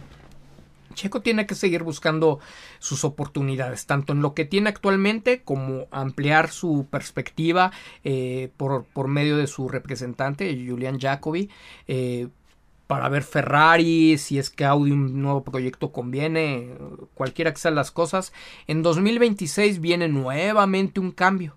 Entonces, con ese nuevo cambio en la reglamentación, la baraja sigue, sigue se vuelve a abrir de, de vuelta parecería que lo que le conviene a Checo en este momento pues, es tratar de maximizar una época dominante con, con, Red Bull y buscar hasta las últimas consecuencias el que se pueda encontrar la equidad deportiva, ¿no? En este caso con, con Max Verstappen. Pues yo creo que, que, hace muy bien en estar buscando las soluciones en lugar de estarse atorando en, en las posturas y me parece que tiene buenas posibilidades. ¿Que, ¿Qué vamos a ver este fin de semana? Para todos es una incógnita, ¿eh? O sea, ahí sí no hay forma de tener una bola de cristal. En cualquier momento pueden venir actualizaciones. Las actualizaciones sobre texto del presupuesto pueden venir para un solo auto. Y si vienen para un solo auto, altamente posible, eh, aunque las pruebe Checo, si funcionan, eh, las podría estar utilizando Max, ¿no? Entonces, pues habrá, habrá que ver, parece que a esta, a esta actualización o con los cambios que hubo para 2023, el, el auto se volvió más compatible, bueno, se volvió un poquito más uh, accesible. Eh, eh, había una palabra que me gustó mucho, el otro día la, la leí, pero bueno, eh, da, da, a entender o refiere que es más amigable con distintos tipos de configuración este RB19 que, que el RB18. Entonces, al ser más amigable con distintos tipos de configuración, pues permite que Checo Pérez, sin comprometer demasiado la degradación de llantas o sin comprometer demasiado eh, el rendimiento del, del auto, puede seguir siendo competitivo. Y esa es una gran noticia. Entonces vamos a ver hasta, hasta qué punto alcanza y, y, ojalá, ojalá pueda llegar a ser patentes las estadísticas que tiene en Bakú. Eh, un servidor se puso a trabajarlas para ustedes si tuvieron oportunidad de verlas en la semana en redes sociales. Checo Pérez en activo es, es el líder, el líder en puntos y el líder en, en podios en Bakú. No es el líder absoluto en puntos, porque el líder absoluto en puntos es Sebastián Vettel, pero le lleva nada más uno, ¿eh? Nada más, nada más le lleva uno, o sea que altamente probable, eh, pues ya a partir de, esto que Sebastián no va, no va a correr, pues parecería que, Checo Pérez inevitablemente va a ser el, líder eh, absoluto de, puntos en ese circuito para la próxima temporada, ¿no? Y, en el tema de podios, pues tiene, tiene cuatro. Hamilton, eh, con todo y la temporada o los años que, fue dominante Mercedes, solamente tiene dos podios. Eh, Bottas solamente tiene dos podios. Verstappen solamente tiene el podio de la victoria del, año pasado en el autocohete. ¿No? Entonces, bueno, ¿y cuál autocohete? Ahí todavía ni era autocohete. O sea, recordaremos ahí el tema cómo se dio de la estrategia y, y, de que justo se pasó de la entrada de Pitts y lo llamaron tarde. Hay una, una, una cosa grotesca, ¿no? De, de incapacidad. O sea, bueno, ahí, dejemos ese punto. Ojalá sea una nueva historia este, este año y que Sergio se pueda consolidar. Ojalá, ojalá tiene, tiene mucho por, por manos para llevarse la victoria este domingo. Recordemos que este tipo de circuitos son más de manos que de auto. Por eso Max Verstappen y, Helmut Marco desean que ya lleguen los circuitos permanentes, ¿no? Eh, porque es pues donde puedes castigar más el auto y depender mucho más de él y donde se puede notar más si, si tres actualizaciones que no tiene el otro vehículo. Entonces hay una explicación muy clara y muy lógica del por qué fue tan avasallante Max Verstappen el, el año pasado y estamos en este periodo donde Sergio tiene eh, posibilidades, no están al 100 en sus manos, pero tiene buenas posibilidades de, de hacer uso y de sacar provecho de, de, su talento, ¿no? Este, más que en otros lugares.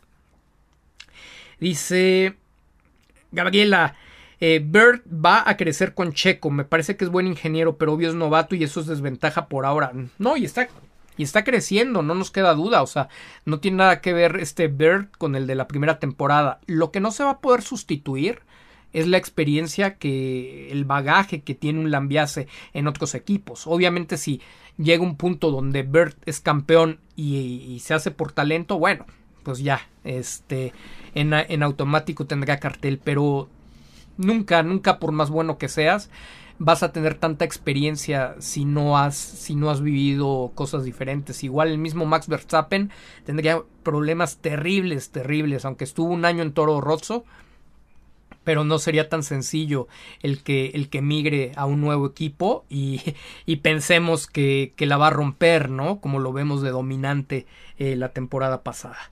Samuel Ceja, buenas noches, tío Tello. Saludos a todos. Dejo mi like y mañana me pongo al corriente. Aquí te esperamos, Samuel. Alexia Linares, tío Tello, ¿el nuevo estilo de sprint le va a beneficiar a Checo o crees que no? Pues lo curioso es que con el nuevo tipo de sprint, eh, pues vemos a una Fórmula 1 haciendo pruebas en tiempo real. ¿no? Se están ajustando un formato que no ha terminado de encantar. Ya tuvimos una mejor experiencia, ¿no? Este, recientemente de sprint, donde fue emocionante donde se vio competencia. Eh, y a mí me parece interesante dentro de lo que a lo mejor no me encanta el, sprint, me parece un poco más interesante el formato que van a probar este fin de semana. Que si creo que le puede beneficiar o no, ¿qué cosa me apura? Lo que me apura es el garage.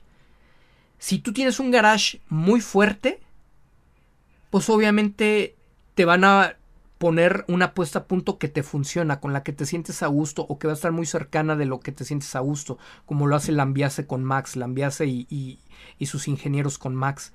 Pero en el caso de, en el caso de Checo, pues ahí de repente es de si lo que trabajaron, lo que previeron le funciona bien, pues puede ser muy fuerte.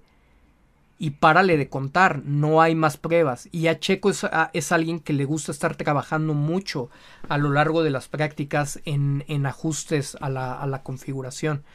Y con Max, pues ellos van más directo a lo que saben que le gusta a, a, Verstappen y, y, lo que saben que puede hacer que funcione mejor el auto. Entonces, yo creo que cuando tienes una sola práctica, eh, eh, cuando tienes una sola práctica o tienes menos tiempo de prácticas eh, en un fin de semana, favorece totalmente al equipo o al piloto que tiene el mejor garage. No solamente en Red Bull, sino en todos los equipos. Entonces va a ser, va a ser una lucha de, de, garages eh, el, tema de este formato de sprint.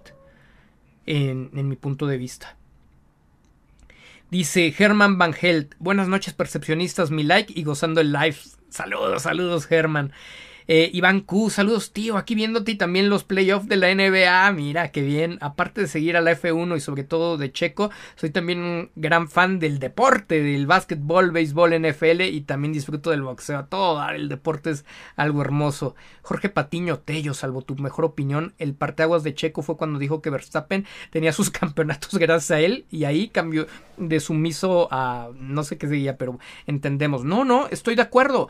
Y, y qué bueno que esa opinión la dio al calor, al calor de las emociones, que, que, a veces termina siendo lo para bien o para mal lo que da el punto de inflexión.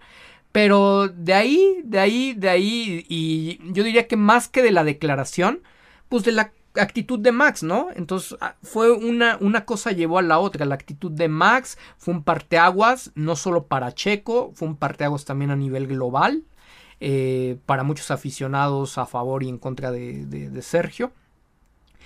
Esas palabras sumaron mucho calor, ese fue un parteaguas también para la relación, porque a Verstappen y al entorno, pues obviamente los puso furiosos cuando son los que más apoyo tienen.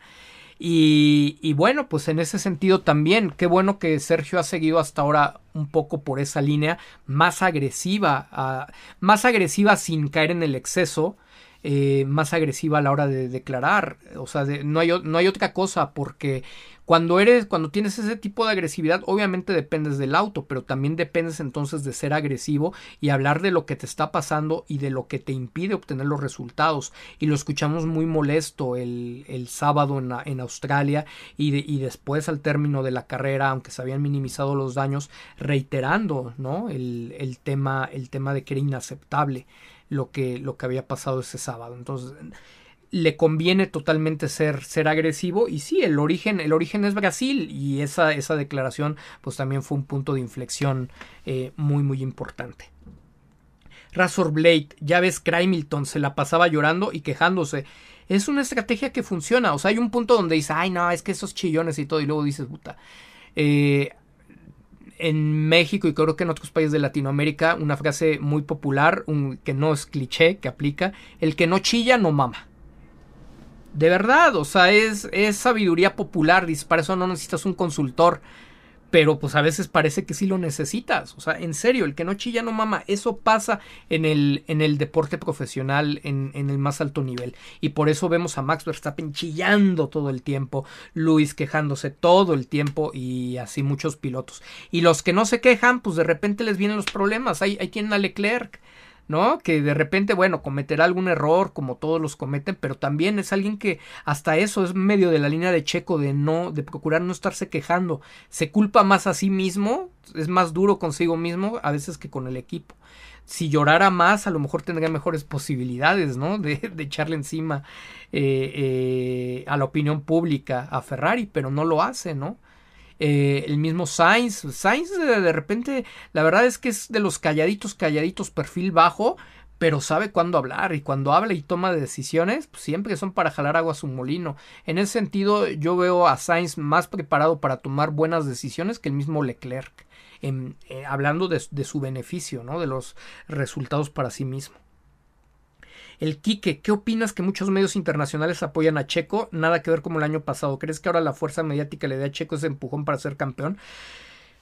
Ah, es, es, oxígeno, ¿se acuerdan que lo platicábamos? Es, es padre, es oxigenante ver entre lo que ha empezado a hacer Checo, que también ha empujado ese apoyo, entre vamos a decirlo, ¿no? No tenemos números, pero el 50-50, los que se fueron a, acusar y a culpar a Checo del error de la quali y los que dicen, no, no fue error, ese auto traía un problema con lo que nos identificamos otros, ¿no?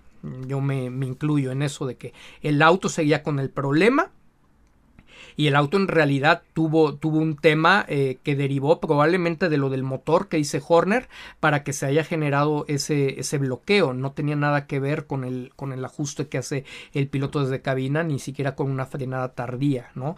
Hay, hay una estadística donde se ve que por tipo de manejo, Checo Pérez frena más tarde que Max Verstappen. En las curvas está en la telemetría que Checo normalmente suena, eh, frena, frena mucho más tarde que Max Verstappen. Ese es en su estilo de conducción, así es como, como, como él gana tiempo.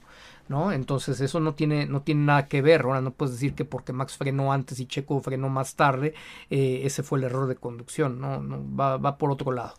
Eh, entonces, en la parte mediática, pues sí hay gente que se está sumando. Por el otro lado, la ilusión de que veas a Red Bull dominando y la ilusión de que veas a un checo que gana súper bien en Arabia, también cómo abrió los ojos a muchas personas de que en Arabia Max iba con todo luchando y no pudo alcanzar a Checo. Demostró Checo que en igualdad de condiciones no, no hay forma de que Max le compita. O sea, tal vez el uno al otro, o sea, neutralizan sus distancias porque están bastante parejos en, en ritmo.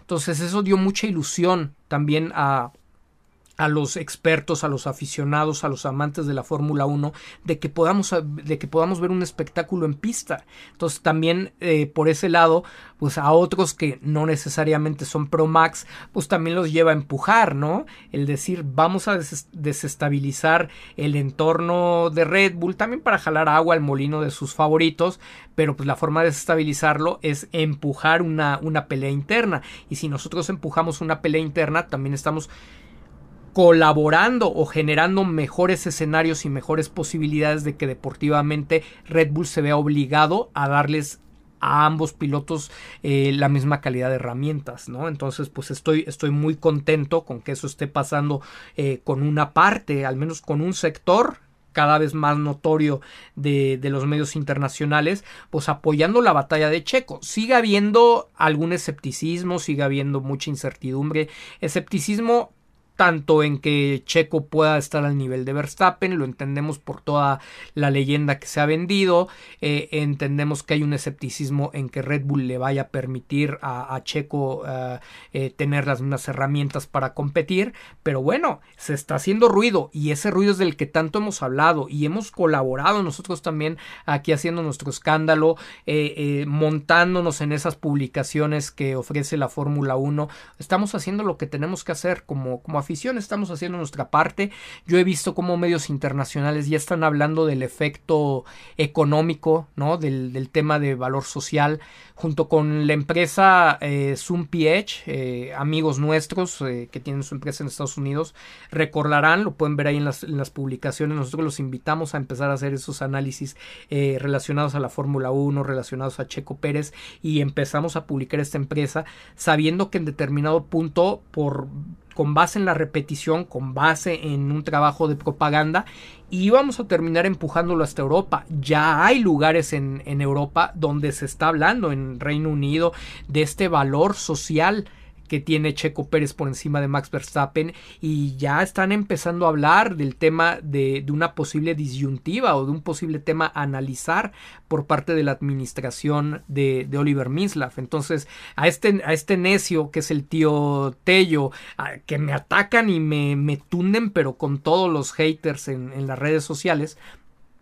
que porque siempre esto repite y repite y repite y hablando y el mismo tema, pues obviamente también es una labor de propaganda que la debería de estar pagando Checo y su equipo, ¿no? Pero bueno, no importa, lo estamos, lo estamos, lo estamos apoyando y claro que al paso del tiempo va rindiendo sus frutos y aunque nunca se alcanza a ver de dónde nació, pero bueno, pues, los que, los que hemos estado aquí todo ese tiempo, pues le podríamos seguir muy fácilmente la huella. Entonces, para mí yo estoy súper satisfecho porque el tiempo que hemos invertido aquí empieza a dar algunos resultados. Que podamos asegurar que, que, que llegue todo al punto al que queremos, Eso es una incertidumbre, ¿no? Pero estamos mucho más cerca de lo que estábamos cuando empezamos, eso es un hecho.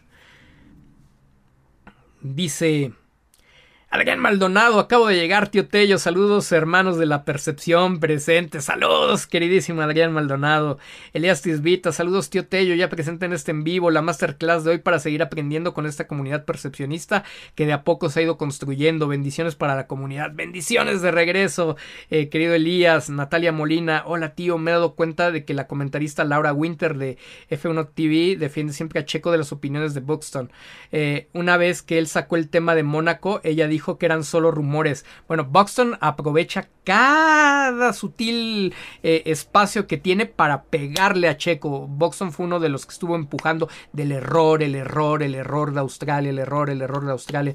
Y sí, de repente Laura sin decir que está, que es pro Checo, pero sí, sí yo también le he notado que de repente dice, bueno, o sea, también había posibilidades, ¿no? De que el carro trajera el error y esto que dices de Mónaco, bueno, o sea, pues eso tampoco está como como confirmado, ¿no? Entonces hay contrapesos y cada quien tiene sus intereses. O sea, de, de Will Box, Buxton creo que es el único de los digamos profesionales, pues así lo podemos decir porque aparece, tiene un lugar importante en los medios, que me tiene bloqueado, ¿no? Y me tiene bloqueado porque directamente alguna vez lo, lo, comenté como lo es, ¿no? O sea, este es uno de los vendidos, este es un pagado totalmente que atiende, que atiende intereses de terceros eh, aprovechando su posición eh, como periodista. Gilberto Ponce Sandoval, buenas noches, tío Tello. Un gusto escucharte en domingo después de un día de descanso. Excelentes tus análisis profesionales. Mil gracias, mil gracias, Gilberto. Bienvenido. Jesús Frías. Hola, Alberto. Listo mi like. Buenas noches, disfrutando tu análisis y puntos de vista y ya con ansias del próximo Gran Premio de Baku. Saludos desde Ciudad de México. Saludos, Jesús. Kikiribant. Tío Tello, por favor envíe un saludo a mi esposa Leti e hijos Yare, Liz y Yeshua. Saludos con muchísimo cariño a Leti, a Yare, a Liz y a Yeshua y a ti también, mi queridísimo Kikiri Band. Aka Joe, Tello. Checo se va a llevar el GP de Azerbaiyán. Que no se nos olvide que es el rey de los circuitos callejeros. Saludos desde Carolina del Norte. Venga, venga, Joe. Por supuesto que sí, tengo, tengo confianza que pase lo que pase, ojalá, ojalá Sergio eh, eh, se pueda sobreponer y nos vuelva a regalar esa carrera. Yo creo que va a estar, va a estar muy motivado por lo que pasó este ese sábado de, de, Australia. Esperemos que dependa de él y que obviamente él pueda, tenga la forma de estar cuidando eh, todo lo que se hace y muy al pendiente para que se resuelva todo en tiempo y forma.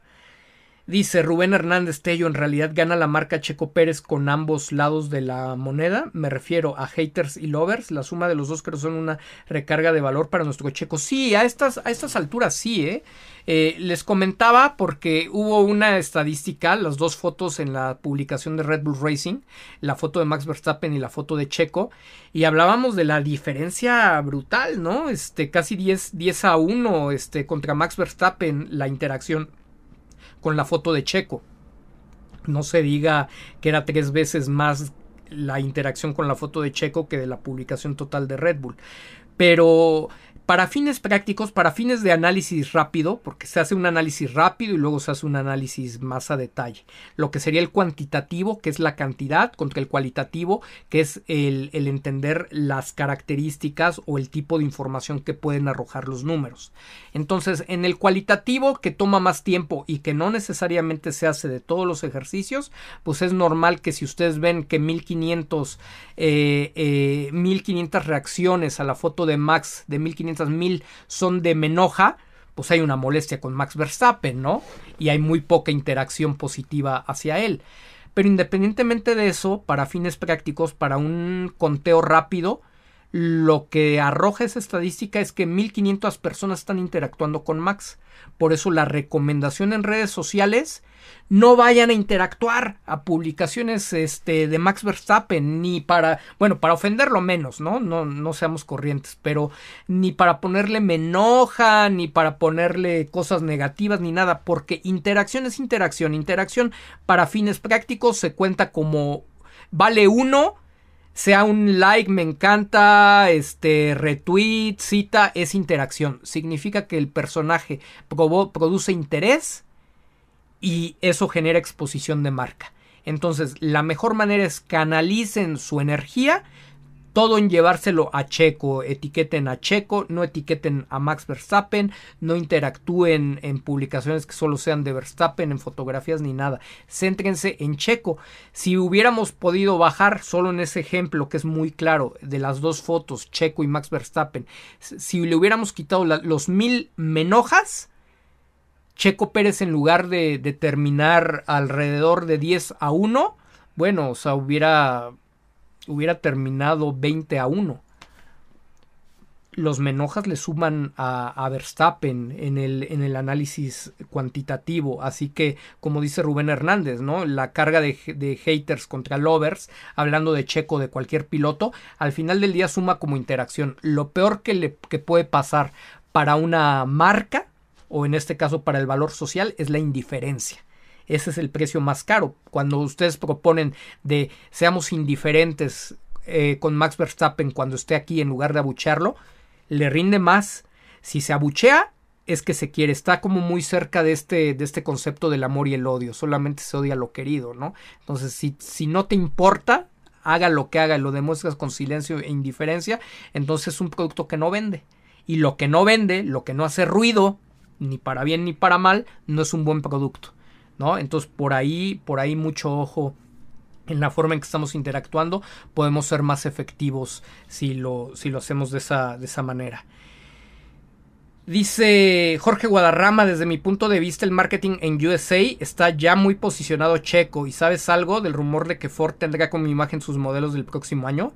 No, pero sería, sería un super acierto. Y algo que tenemos claro, a ver, si bien el, marketing digital de Fórmula 1 mucho se hace eh, eh, desde Reino Unido, en realidad no estoy muy cierto de esto, necesitamos comprobarlo y estamos investigando, estamos trabajando en ellos, pero nos parece que el marketing digital de Fórmula 1 está pasando o ya pasó a Estados Unidos.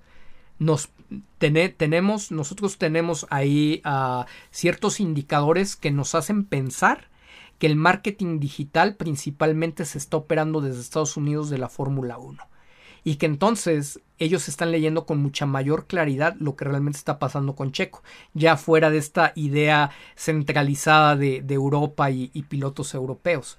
Y algo que pasa con Ford es que ellos también están viendo con mayor claridad el mercado. Desde este lado, pues se está viendo con mayor claridad el mercado de este lado. No se están centrando y pensando que todo eh, ocurre en Europa.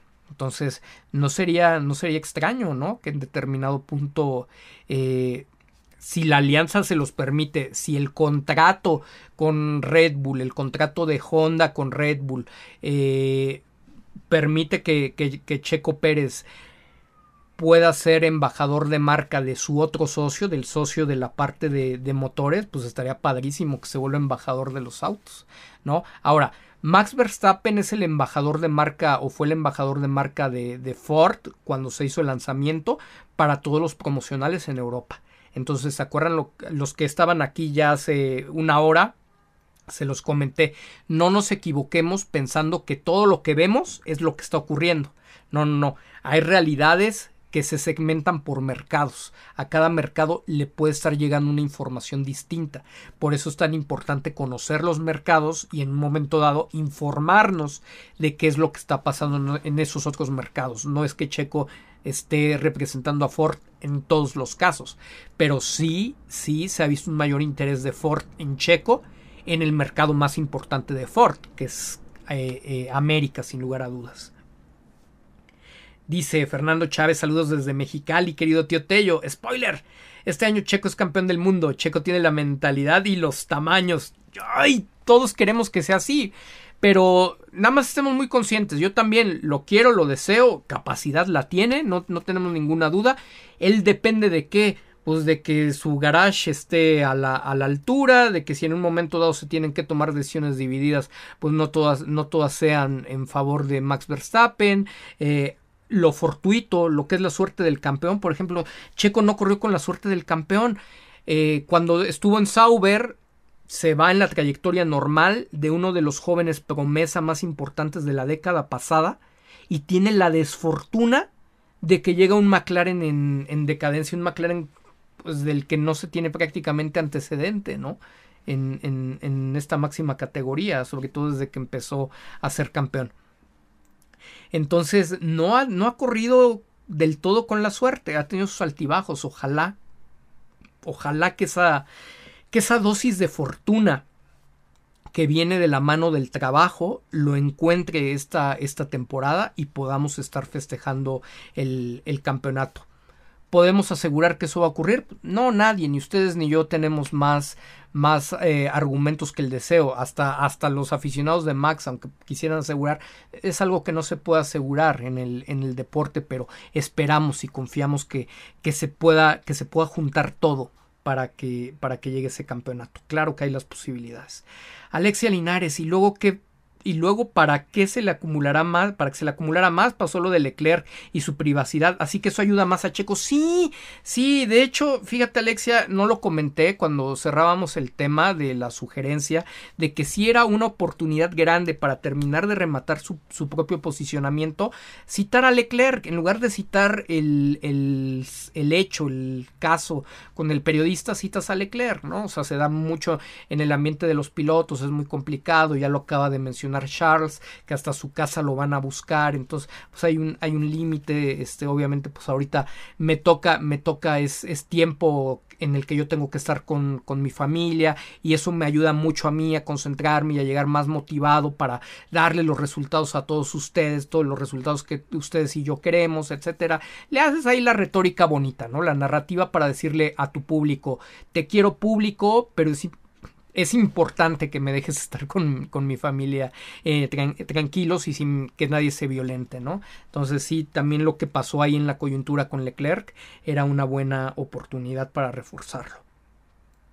Leonardo Navarro, la, la, vez tuve la chance de tomarme una foto con Checo Pérez, fue súper amable y educado. Amigos incluso se han tomado fotos con Checo en el hospital cuando su esposo tuvo el bebé y todo momento fue amable. Pero les comento, hay, hay toda esta información de que siempre es amable y todo, pero depende mucho del número de gente que haya. Por ejemplo, si vas caminando por la calle, un lugar público, te tomas la foto con uno o firmas el autógrafo y se te van a dejar venir todos. Si te lo encuentras en un elevador, pues obviamente a lo mejor va a haber una o dos personas y seguramente te lo va a firmar súper encantado, ¿no? O sea, no creo que va a tener problema. Ahí ustedes creo que vale la pena que sean empáticos si se encuentran a Checo Pérez, en que eh, si, si, si bien pueden darle su espacio, es lo mejor. Si se da una oportunidad donde se pueda dar de forma discreta, sin que él quede expuesto ante la multitud, sea un restaurante, plaza pública, lo que sea, bueno, a lo mejor se lo pueden comentar y muy probablemente él va a tener la atención. Pero cualquier figura pública o muchas figuras públicas, no solamente Checo Pérez, si están en un lugar abierto donde hay muchísima, donde hay muchísima gente, difícilmente se van a detener en un espacio personal hacerlo porque se va a volver un caos, se vuelve peligroso para él, para su familia y, aparte no se diga, bueno, el tema de, de, su tiempo, ¿no? Entonces, sí hay que entender que no todas las situaciones son iguales. Hubo gente también que mandó fotos que se lo había encontrado en otro país o por ejemplo va a, a una pista en Australia. Hay tiempo en el entorno de los grandes premios, bueno, pues si te lo encuentras, pues parte de su chamba ahí sí es tomarse las, las fotos, ¿no? Entonces es, es mucho entender el contexto de la, de la persona en la medida de lo posible, eh, respetarlos, pues son, son personas que para uno son sus ídolos y todo, pero pues tampoco a uno, ¿no? En su espacio privado te gusta que te molesten, entonces no porque él sea conocido eh, le tiene, le tiene por qué, por qué dar gusto. Sin embargo, sí lo único nada más como referencia es que siempre se les recomienda la prudencia de no exhibirse porque es muy complicado hacer que todo el público entienda lo mismo. Siempre va a haber esta división de, de opiniones y no es tan simple como decir pues me vale porque en cuanto se hacen este tipo de escándalos te afectan, te, llega, te pueden llegar a afectar en tus contratos con las marcas. Hay marcas que si, si no hubiera salido bien este escándalo, te, te, cortan el patrocinio, te dicen, oye, si tú no te puedes detener a tomarte una foto con un niño que es mi mercado, no puedes ser mi representante. Así de simple, es un y se convierte en un problema grave de imagen pública. Entonces, más allá de lo que entienda el aficionado, es mucho más fácil dialogar y concientizar a la figura pública de los pros y los contras. Es más fácil persuadir a una sola persona que persuadir a millones de personas que son sus aficionados. Entonces se vuelve un tema de sentido común y un tema de, manejo profesional eh, con las figuras públicas. Dice Iván Q, recuerdo que una vez leí en una nota que Michael Schumacher decía que a él le gustaba ir de vacaciones a Estados Unidos porque no muchos lo reconocían y andaba muy tranquilo, en cambio Europa lo reconocían muy rápido. Exacto, Iván, exacto, o sea, de repente dices, bueno, ni modo, el sacrificio va a ser eh, no poder estar tan en espacios tan públicos, tan abiertos durante unos años, a lo mejor van a ser 10, 15 de, de Fórmula 1, va a haber lugares en los que puedas estar, ¿no? Como eh, llega a ir al Estadio Azteca y está en un palco, este, con Azcárraga, ¿no? Pues le gusta ver a la América, etcétera. O sea, hay ocasiones, momentos en donde se presta todo para que pueda disfrutar como el resto de la gente, con sus seres queridos o con sus amistades, pero un poquito uh, reservado, ¿no? De, de ese acoso de, la afición. Y la otra es que si te vas a lugares donde no eres tan popular, es donde mejor lo puedes vivir. Y como lo, como lo cita perfectamente Iván, ¿no? Michael Schumacher, todas las grandes figuras públicas, no solo de la Fórmula 1, sino de la política, el espectáculo, el deporte, etcétera, están conscientes de eso, lo empiezan a vivir y se puede convertir en un tema de capricho, el querer ir en contra de la corriente pensando en que todos te deben de entender cuando a veces se vuelve un poquito más simple entender todo lo que tú significas y lo difícil que es controlar eh, pues el pensamiento de millones de, personas que ven las cosas distintas. Algunas como tú algunas con más criterio algunas más prudentes algunas que pues realmente no no alcanzan a entender y creen inclusive que tienen que tienes no solo la obligación sino que ellos tienen el derecho no de, de acercarse. Dice Isaac 08, saludos Tello, vamos por ese campeonato que desde el inicio has dicho que Checo está para campeón, por supuesto que está para campeón y, para, para muestra, saben que cuando tuvimos la oportunidad de estar allá en, en Plaza Carso, en Telmex, el contexto de mi pregunta para Checo fue reafirmándole, o sea, seguramente estamos enfrente del próximo campeón latinoamericano, el más reciente después de Ayrton Senna, y yo sigo, sigo en lo dicho. Eh, Manuel de Jesús Aguilar Delgado, saludos tío Tello, ¿crees que volviendo de este parón habrá posibilidad de que se empiece a favorecer a Max en las actualizaciones? ¿Qué estrategia debería seguir Checo dado el caso? Gracias. Eh, creo que hay posibilidad, lo comentábamos casi al principio, sí creo que hay eh, la posibilidad. ¿Y qué estrategia debería de seguir Checo? Simplemente ser muy transparente con la prensa. Lo dijo Jimmy Morales, o sea, hay obviamente cosas que pues, son como secreto, ¿no? Son cuestiones que tienen hasta cláusulas de, de confidencialidad dentro del equipo, pero en, encontrar, o sea, leer muy bien el contrato, leer muy bien cuáles son esas, esas cláusulas, inclusive las recomendaciones o peticiones del equipo de comunicación que te diga, oye, no puedes hablar de ese tema, y encontrar cómo darle la vuelta sin terminar peleado, pero expresar, dejar, tienes que tienes que priorizar por ti mismo el dejarle saber al mundo que se está corriendo con pues con cosas distintas, ¿no? Por ejemplo, suponiendo lo que pasaba en el piso eh, del año pasado, ¿no?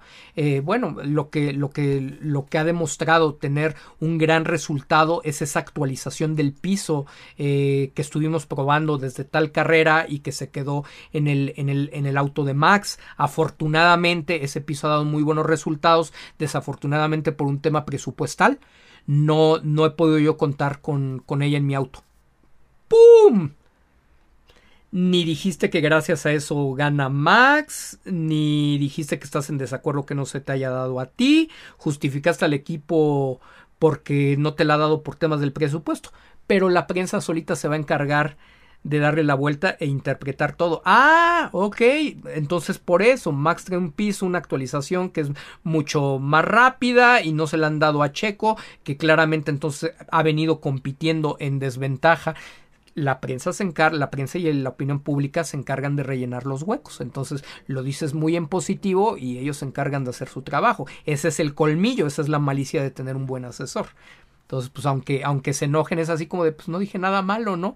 Yo nunca me quejé de que no me estuvieras dando actualizaciones, nunca me quejé de que me tendrías que estar dando lo mismo, nunca grillé contra mi compañero, nada, ¿no? Ya lo que, lo que diga la prensa, pues ahí sí tú pregúntales a ellos, ¿no? ¿Por qué lo están diciendo? Ese es un juego, un juego muy, muy estratégico, que, que se hace todo el tiempo porque no te pueden culpar de él.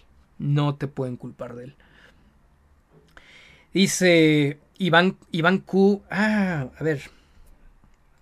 Con esos rumores, hasta nosotros estamos en Audi. Todos somos Audi. Bueno, pues a ver qué pasa, a ver qué pasa. Candelaria, ¿dónde puedo comprar ese colágeno, tío? Mis articulaciones me lo piden. Este, el, el, colágeno del cual estuve hablando, que, que, la verdad me ha resultado maravilloso para el tema de mis cirugías, de mis articulaciones. Bueno, hasta la piel dicen que ahora me estoy poniendo galán. ya quisiera uno, ¿no? Este, el cabello, bueno, el cabello nunca ha tenido problemas, salvo las canas, pero eh, para el tema de crecimiento, afortunadamente no es, no es un tema del cual sufra. Pero si alguien está interesado en el colágeno, porque de verdad es, ha sido muy positivo para mi salud, para la de mi familia, que también ha tenido esos procesos y que nos los, recomendó al final del día, pues uno de los cirujanos más prestigiados del deporte eh, eh, en México. lo pueden conseguir a través del enlace que les compartió el equipo en la descripción.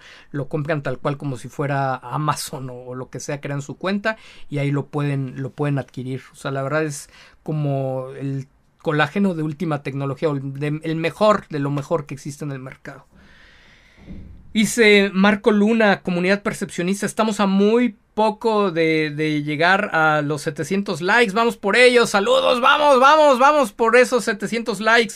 De hecho, vamos por los mil, hoy sí andamos muy en, en modo vacaciones, ¿eh? Andamos como sin muchas ganas de regresar a ver F1. Miren que estamos a punto de llegar a Race Week, estamos aquí en México, este tiempo central, a 10 minutos solamente. Dice Raquel Díaz Tío Tello, ¿por qué la fecha del GP China no la suplieron con otra pista. Si ya saben que ellos tienen sus políticas de salud muy estrictas. Ya ah, como era muy cercana al inicio de la temporada, eh, no, es, no es tan sencillo, no es tan sencillo para los promotores eh, de repente aventarse un compromiso así por toda la logística que implica. Entonces eh, era muy prematura la fecha para poderla sustituir. Realmente creo que a lo mejor China la tendrían que haber tratado de buscar que fuera más hacia adelante por si había un problema de este tipo. ¿no? que ya, ya se había dado. Entonces, pues ahí falló un poco también un tema de logística, aunque era donde mejor les quedaba a la vez eh, a ellos, ¿no? De acuerdo a su calendario. Tengo mis dudas, pero bueno, se, supone que era ahí. Y, y, no, no, prefirieron, prefirieron no entrarle a improvisar un nuevo gran premio. Janet García, gracias por el directo, tío Tello. Tú también estuviste ahí promoviendo. Gracias, gracias por, por, la confianza, pero nada de Max Verstappen, ¿eh?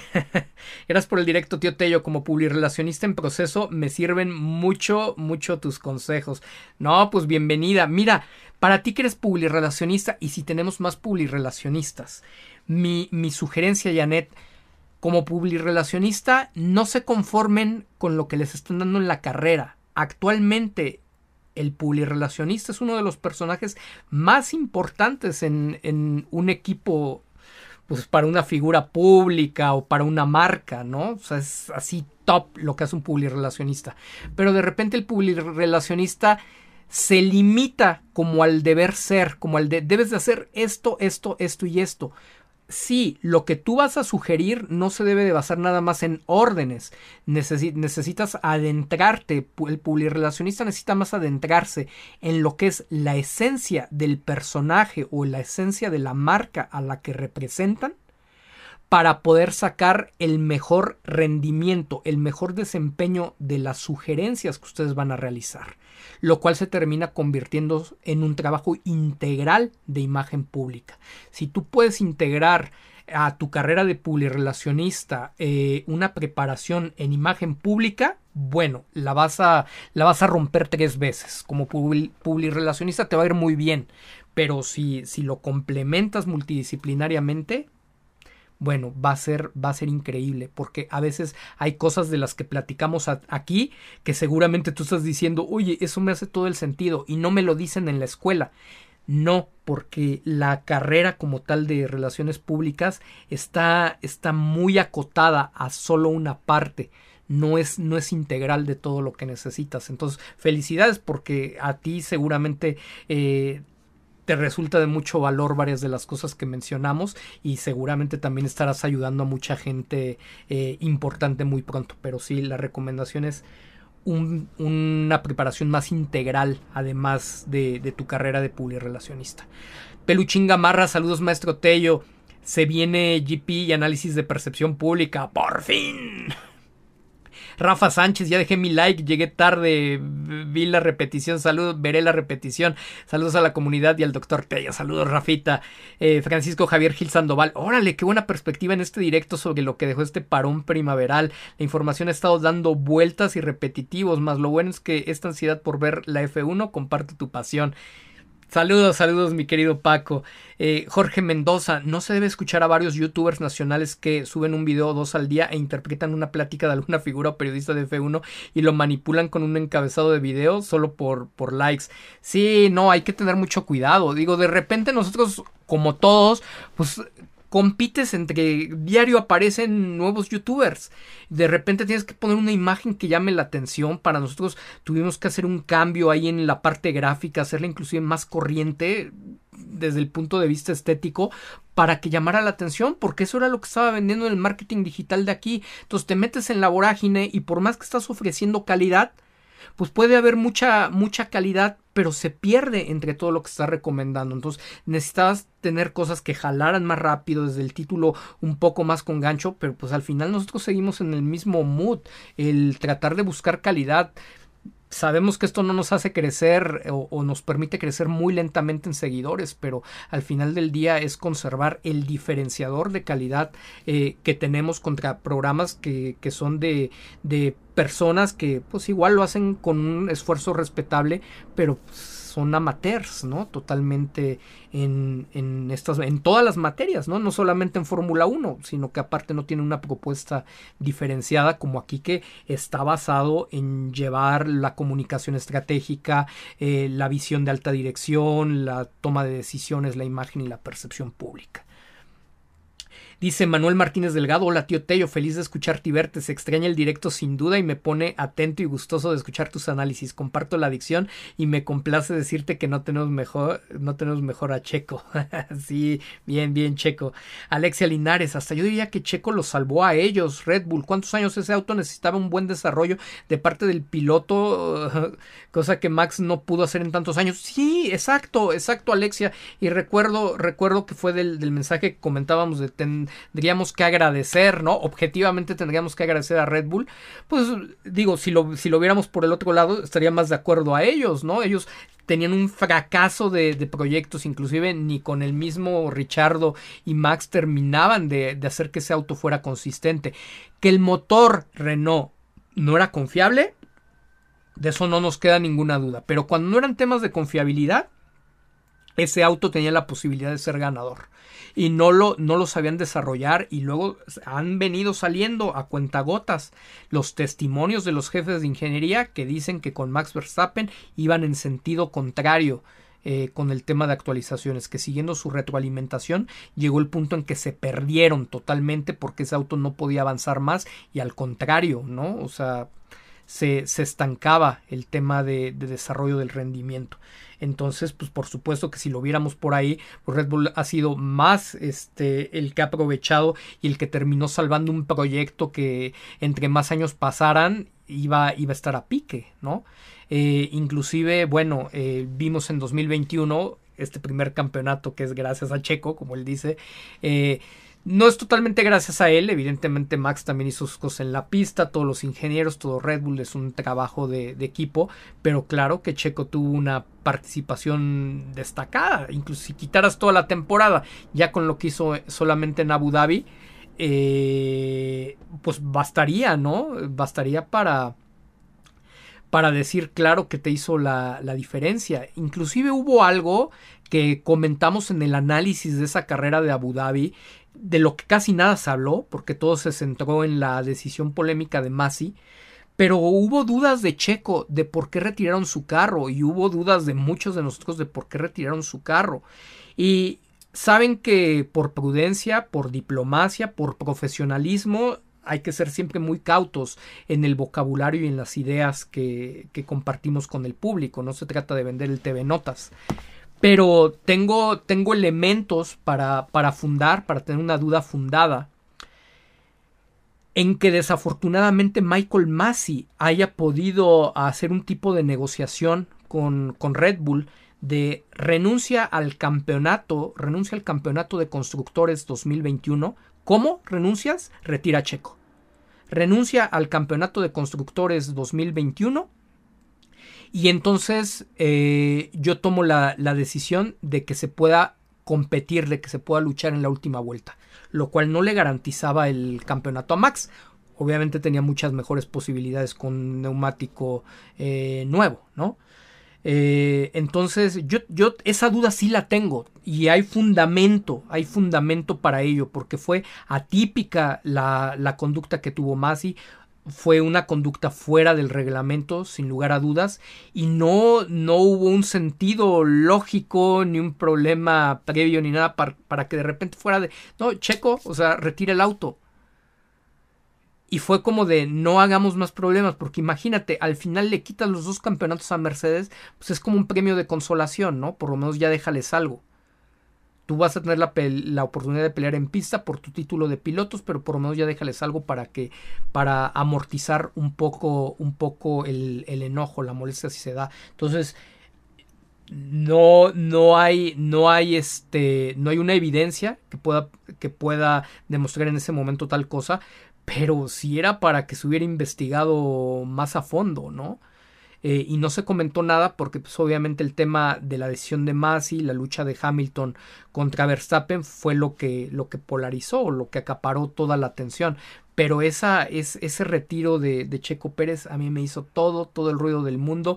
Y cuando juntas y, y, tienes los elementos de análisis, no me, queda, no me queda duda que era tema para investigarse. Era un tema sujeto a investigación porque la hipótesis era, es sólida, es muy sólida una, una hipótesis de ese tipo. Eh, dice Jorge Barrios, tío Tello, mándame saludos. Hoy es mi cumple. Fuerte abrazo, fuerte abrazo de cumpleaños. Felicidades, Jorgito, que te le estés pasando increíble. Muchas gracias por estarnos acompañando en tu día. Y ya Race Week.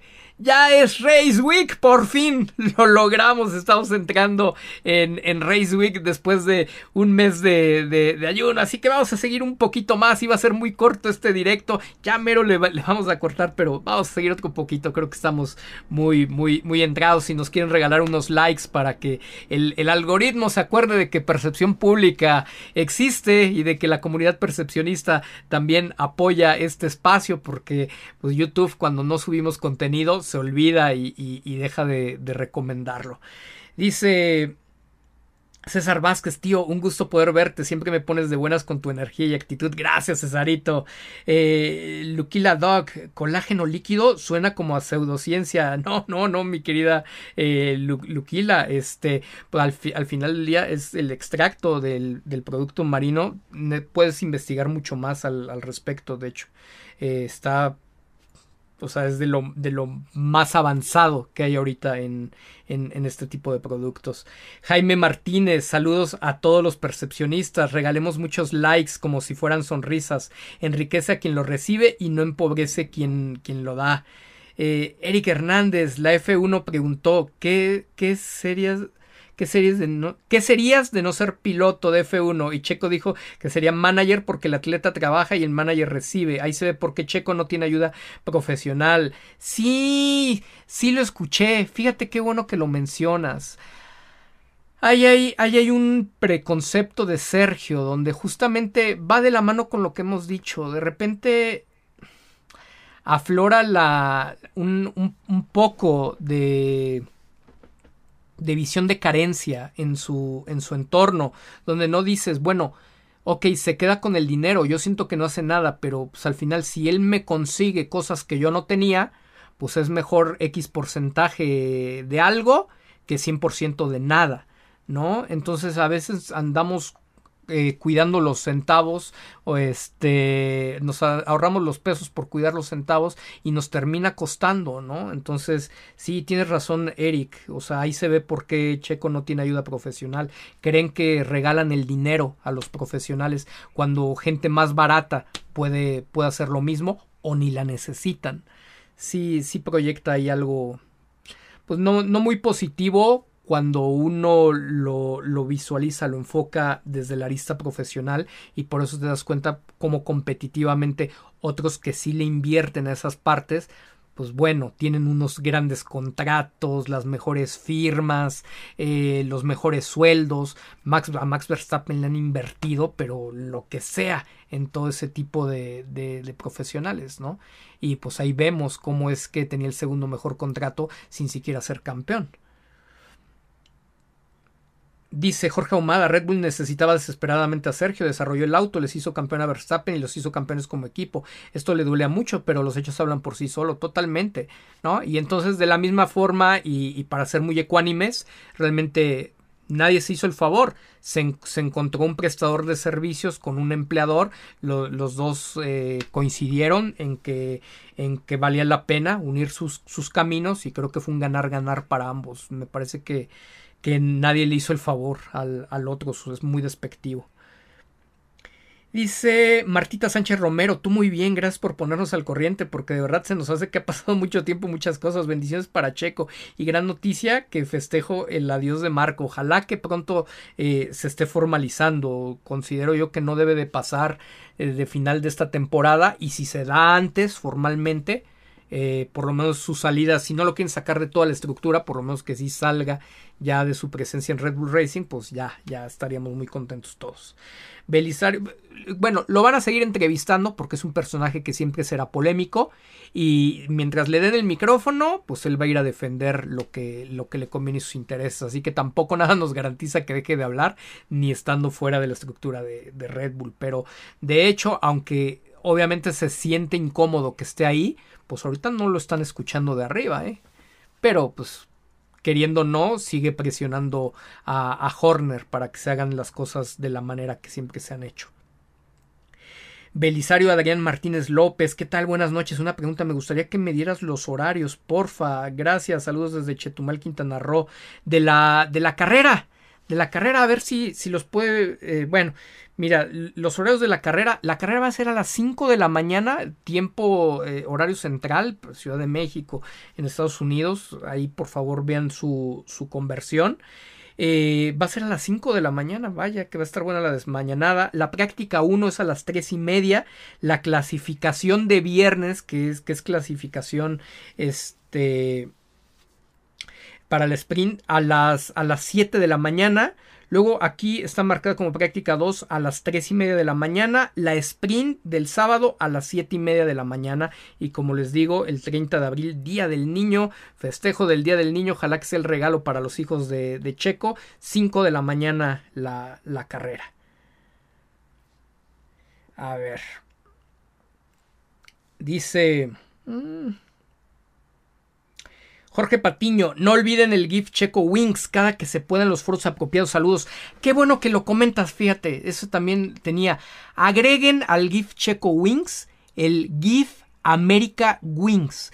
Porque ese tiene un concepto bien amplio que pega dentro, dentro de los algoritmos y que pega dentro del propio mercado de Liberty Media. Hemos estado colocando mucho el GIF America Wings y ese conecta mucho con todo el continente y conecta mucho con la parte específica de Estados Unidos. Así que por favor agreguen al GIF Checo Wings el GIF America Wings. Es más incluyente. Y ese nos hace atraer y jalar intereses eh, mucho más amplios para Sergio. Dice Pedro Rangel, hi tío Tello, I'm Brian, but uh, lo... ah, es, en, es en... Ok, ok, Pedro, bueno, te, te, te, mando, te mando un gran saludo, gracias a, a, a ti, sigamos así. No, no sé si, si, es literal lo que, lo que me estás diciendo de, de la ceguera, pero, pero bueno, este, aprecio mucho que, que, andes por, por aquí. Eh, bienvenido todas las veces a escucharnos cuando sea posible. Ismael Miranda, tío Tello, saludos, ya se te extrañaba. Gracias, Ismael. Juan Tirado, tío Tello, 12.35 de lunes, ya, y súper que me encuentro con tu directo. Saludos desde Dallas, Texas. Un guanajuatense que no se pierde tus análisis. Saludos a la comunidad percepcionista por allá. Te nos anticipaste una hora con el, la Race Week. Cindy, saludos hasta Texas, mi querido Juanito. Cindy Saldívar, sí, Alberto, es muy agresivo el hate. Me sorprende tanta agresividad a diestra y siniestra. A mí hace poco un fan de Max hasta groserías me dijo. Y el mío era un tweet súper tranquilo en una red de Red Bull. No, está, está gruesísimo, está gruesísimo el tema del, del hate.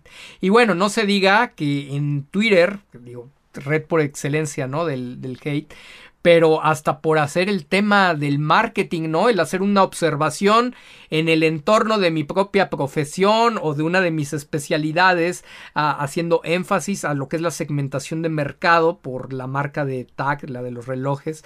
Eh, bueno, se dejaron venir todos los expertos. Ya sabemos que en el sillón de Twitter todos son expertos de Fórmula 1, de marketing, de imagen pública, de lenguaje corporal y de todo. No, bueno, bueno, empezamos a ver una sarta de comentarios y luego hay muy adecuadamente mi querida Ardi, que no se siente por ahí conectada, eh, sacó, sacó una cita, ¿no? De lo que hizo José de F Total. Eh, con, con, la publicidad de BWT y Esteban Ocon, donde pues hace prácticamente el mismo comentario, ¿no? De a quién se le ocurre poner en el mercado español a Esteban Ocon, entendiendo los conflictos y que no es querido en ese mercado por lo que pasó y, y, y dijo de Fernando Alonso, ¿no? Pues obviamente también acá, este, ¿cómo se te ocurre poner a Max Verstappen en un mercado que aunque tenga tres fans eh, de Max Verstappen para pagar el reloj, no es el piloto favorito. Y el que digas es que los Checo Lovers no tienen para pagar un reloj. O sea, perdóname, pero a TAC le vale absolutamente un cacahuate si el checo si el checo lover este saca un crédito para pagar el reloj es más fácil que el checo lover termine pagándote por una cuestión emocional el reloj que le está viendo en la foto a Checo Pérez, aunque sea de manera aspiracional, a que otros cuates te lo compren cuando, se, cuando tienen el dinero y se pueden comprar otra cosa. No basta el decir es que ves el campeón. Eh, tanto Checo como Max tienen la posibilidad de representar a la marca. Han presentado ambos los relojes. Por eso Checo tiene una obligación. Ustedes fíjense, tiene la obligación de portar su. Bueno, este no es Tax, es de una marca de la coronita. Este tiene la obligación de, de portar el reloj cada que termina la, la carrera. Eh, ustedes véanlo, va a las entrevistas y normalmente ya le pasaron el reloj para que lo traiga. Es un embajador eh, por, por, el contrato por, que tiene, que tiene tag con, con, Red Bull. Entonces, por supuesto que puede aparecer en las fotos. Y si no lo quieres, porque no es el campeón, aunque sea en México, pues pon a Ayrton Senna o pon otra cosa, porque Max es bastante despreciado en la mayor parte del, del mercado mexicano. No es lo que más te conviene. No es porque lo diga yo, para eso existen los análisis de mercado. O sea, digo, con la experiencia que tenemos no necesitas ser un genio para entender ciertas conductas, ¿no? Que, que, existen en tu mercado sin importar la marca. Luego hay unos que dicen, ay, ahora ya parece que tú vas a saber más que el equipo de Checo Pérez. Ay, ya parece que tú vas a saber más que el equipo de TAC pues no es que uno sepa más, es que pues obviamente tienes la oportunidad de hacer una crítica sobre algo que ya se ejecutó y la crítica puede ser buena o puede ser mala y pues nadie nadie nadie somos perfectos, ni un servidor ni los que ni los que están haciendo esos trabajos. Dice a ver, Marta, uh, Marta Cedillo del Pozo, gracias por el directo, ya se extrañaba, saludos desde Cancún, aquí es muy común el show business y toda esa estrategia. Hugo Sánchez tenía fotos con su firma y para dar en lugares públicos. Exacto, exacto, hay muchas estrategias que se pueden dar, o sea, tú puedes tener ya fotos prefirmadas y cuando es eso, lo ideal es que sí te hagas acompañar pero es que a lo mejor eso representa también un gasto. Espero que no sea por ahí la, mentalidad, eh, pues un poquito de la escasez. Pero si te llevas una persona que te acompañe, este, si no quieres llevar escoltas, si consideras que no necesitas escoltas y no los quieres portar, que no dejaría de ser prudente para pues para un tema tan masivo como es, como es, como es Checo en, en, la actualidad, Pero bueno, si no por lo menos llevas a gente de, relaciones públicas y no necesitan estar en tu mesa, pueden estar en otra mesa y si alguien se empieza a acercar o eh, puede estar ahí a un lado y mira, ahorita el señor eh, Checo está ocupado, lo que sea, pero mira, con muchísimo cariño esto es para ti. Y le das la postal y entonces lo resuelves de una forma muy diplomática. Hay muchísimas tácticas, muchísimas. La, la que más se recomienda es la prudencia, pero si de todo lo quieres hacer, lo puedes hacer repartiendo como tú dices el tema de Hugo Sánchez y todo, para que no se haga un escándalo, que no vale la pena, que no ayuda a tu imagen, que te cuesta dinero en determinado punto. Y sí, pues sí me imagino lo del, lo de lo que dices allá en Cancún con, con Hugo Martita. Eras por compartir. Brian Black Lotus, nada mejor que iniciar la semana con la energía del tío Tello. Gracias, gracias, mi querido Brian. Eh, Alejandro Neve, buenas noches. Hoy lunes es mi cumpleaños. Saludos desde el Moloya de Juárez, México. Saludos, mi querido Alex. Espero que no estés encerrado por allá. mi querido Alex, no te creas. Con muchísimo cariño a, la gente bonita del Moloya de, de, de Juárez. Eh, y feliz cumpleaños para ti. Que, sea un día extraordinario, que, que, lo festejes en grande, mi querido Alejandro, con todos tus seres queridos. Mario Ramos, tío, llegando apenas y dejando like. Muy bonito tu Daytona. Válgame. Ay, pocos ¿Cómo se pueden ver tantos detalles, mi querido Mario? Saludos desde Tijuana. Saludos, saludos hasta Tijuana, mi querido Mario. Juan Pablo, y por cierto, felicidades, pues algunos medios ya hacen mención de tus análisis. Eres muy atinado en tus directos y haces la diferencia. Saludos desde Cancún. Eh, gracias, gracias, Juan Pablo. Pues ahí cuando ustedes vean algo de todos nos, nos han de compartir para, para tener retroalimentación de dónde están apareciendo y más o menos también tener una, una referencia. No, nos es de ayuda. Si bien hacemos un monitoreo de, medios, pues a lo mejor ustedes que consumen mucha información también llegan a ver algo que, que nosotros no nos enteremos, así que siempre se, agradece. Ibérica, mi querido Freddy, estamos en Race Week y vamos todos a apoyar a Chequito desde el viernes. ¿Te acuerdas que hay pendiente una fiesta percepcionista desde 2020? Sí, cómo no, mi querido Freddy. Pues ojalá que la fiesta se, se termine dando en el entorno del campeonato, ¿no? Eso sería espectacular. Imagínense que pudiéramos ser fiesta percepcionista para festejar el campeonato de Checo. No, no, eso sería apoteósico. Ojalá, ojalá, de todos modos, ahí, ahí sigue muy pendiente. Inclusive hasta el pozole sigue pendiente, mi querido Freddy. The Watcher, 2 a.m. en Chile y acá me tienes viendo el directo, se me pasa volando la hora. No, pues con mucho cariño hasta Chile, que dos, dos, dos horas este, de anticipación con el horario que tenemos eh, por acá. Eh, falta lo mismo para la Race Week, pero bueno, oficialmente se podía decir desde, desde antes. Y dice, a ver, eh, F1 móvil, tío Tello, excelente análisis profesional, felicidades. Mi pregunta, ¿algún canal de YouTube que hable de F1 que tú consideres objetivo? Mira, la verdad es que hace mucho que dejé eh, de seguir el tema de, de Fórmula 1, o sea, los canales hay para todos los, hay para todos los gustos, ¿no? Y es muy complicado y, que quede muy claro, porque luego dicen, es que ¿por qué criticas otros canales? Pues es que parte de la razón de ser del canal de percepción pública es hacer una crítica de contenidos, desde la parte de la comunicación estratégica y la imagen pública. Por eso es que nosotros hemos señalado el impacto negativo que ha tenido el manejo de los medios tradicionales, las famosas vacas sagradas relacionadas al mundo de la, de la Fórmula 1 en el hecho de los pilotos y las oportunidades que hay para los nuestros en la máxima categoría. ¿No? Y de la misma forma, pues obviamente también llegamos a ver algunos contenidos eh, eh, de la red y dices, algunos son muy lamentables. Y no es porque digamos que el nuestro sea muy bueno, pero el nuestro lo tienes que calificar no en función de compararlo con esos contenidos, lo tendrías que evaluar en función de la opinión profesional de otros imagólogos, de otros comunicadores estratégicos, de, de otros expertos en manejo mediático. Si no, pues estaríamos confundiendo peras con, peras con manzanas. En ese sentido, yo te puedo decir, en algún momento de los que he llegado a escuchar que, que me parece que tienen un contenido eh, muy recomendable, excepto cuando llegan a la parte de, de, Checo Pérez, es Adrián Puente. No sé recientemente porque leí unos, por ahí llegué, llegué a leer eh, eh, algunos eh, aficionados que decían que se le había subido, que se había perdido, no lo sé, eso no me consta. Las pocas veces que lo llegué a escuchar, en términos generales, hablando de Fórmula 1 y hablando de un panorama general, me, parecía, me parecía bastante interesante su contenido. Hablando del tema de, Checo Pérez, bueno, discrepo totalmente y me parece algo soberbia su postura, pero muy respetable su, su, opinión, ¿no? En el caso de Fórmula Latina también, mientras no se hable del tema Red Bull, Checo Pérez, favoritismos y todo eso, por el conflicto de interés que tiene Giselle Sarur al estar casada con un alto ejecutivo de, de Red Bull, por supuesto, debería de abstenerse profesionalmente de hablar del tema. O sea, serás muy profesional, pero estás en un conflicto de interés. Eh, esa parte no me gusta, pero en, en, forma general, su, su, contenido, su contenido siempre me pareció muy, muy interesante. Eh, la, la, visión conjunta de Diego Mejía, de González Rouco, por supuesto de, de Juan Fosaroli, me, me, parecía, me parece un programa bastante, bastante interesante. Ya de ahí en más, pues desafortunadamente casi los otros que me vienen a la mente, pues son totalmente amateur. Eh, no por eso significa que sean malos.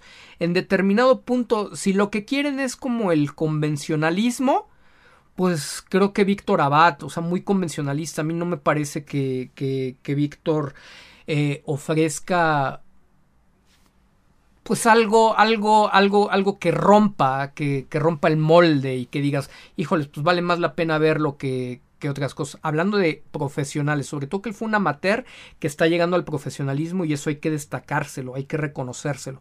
Ha hecho un buen trabajo, se ha mantenido, creo que sobre zona segura y entonces por eso eso le ha permitido ir creciendo. El problema de permanecer en zona segura es que pues vuelves a caer en la misma repetición, ¿no? En el mismo cliché y en los mismos argumentos de la, de la opinión mayoritaria. Esa parte a mí no me, no me encanta. En el caso de, de José, de F Total, me parece que él de repente tenía una mejor perspectiva hasta cuando yo lo escuchaba eh, de repente podía arriesgar más o, podía salirse en ocasiones del molde de las opiniones, eso me agradaba.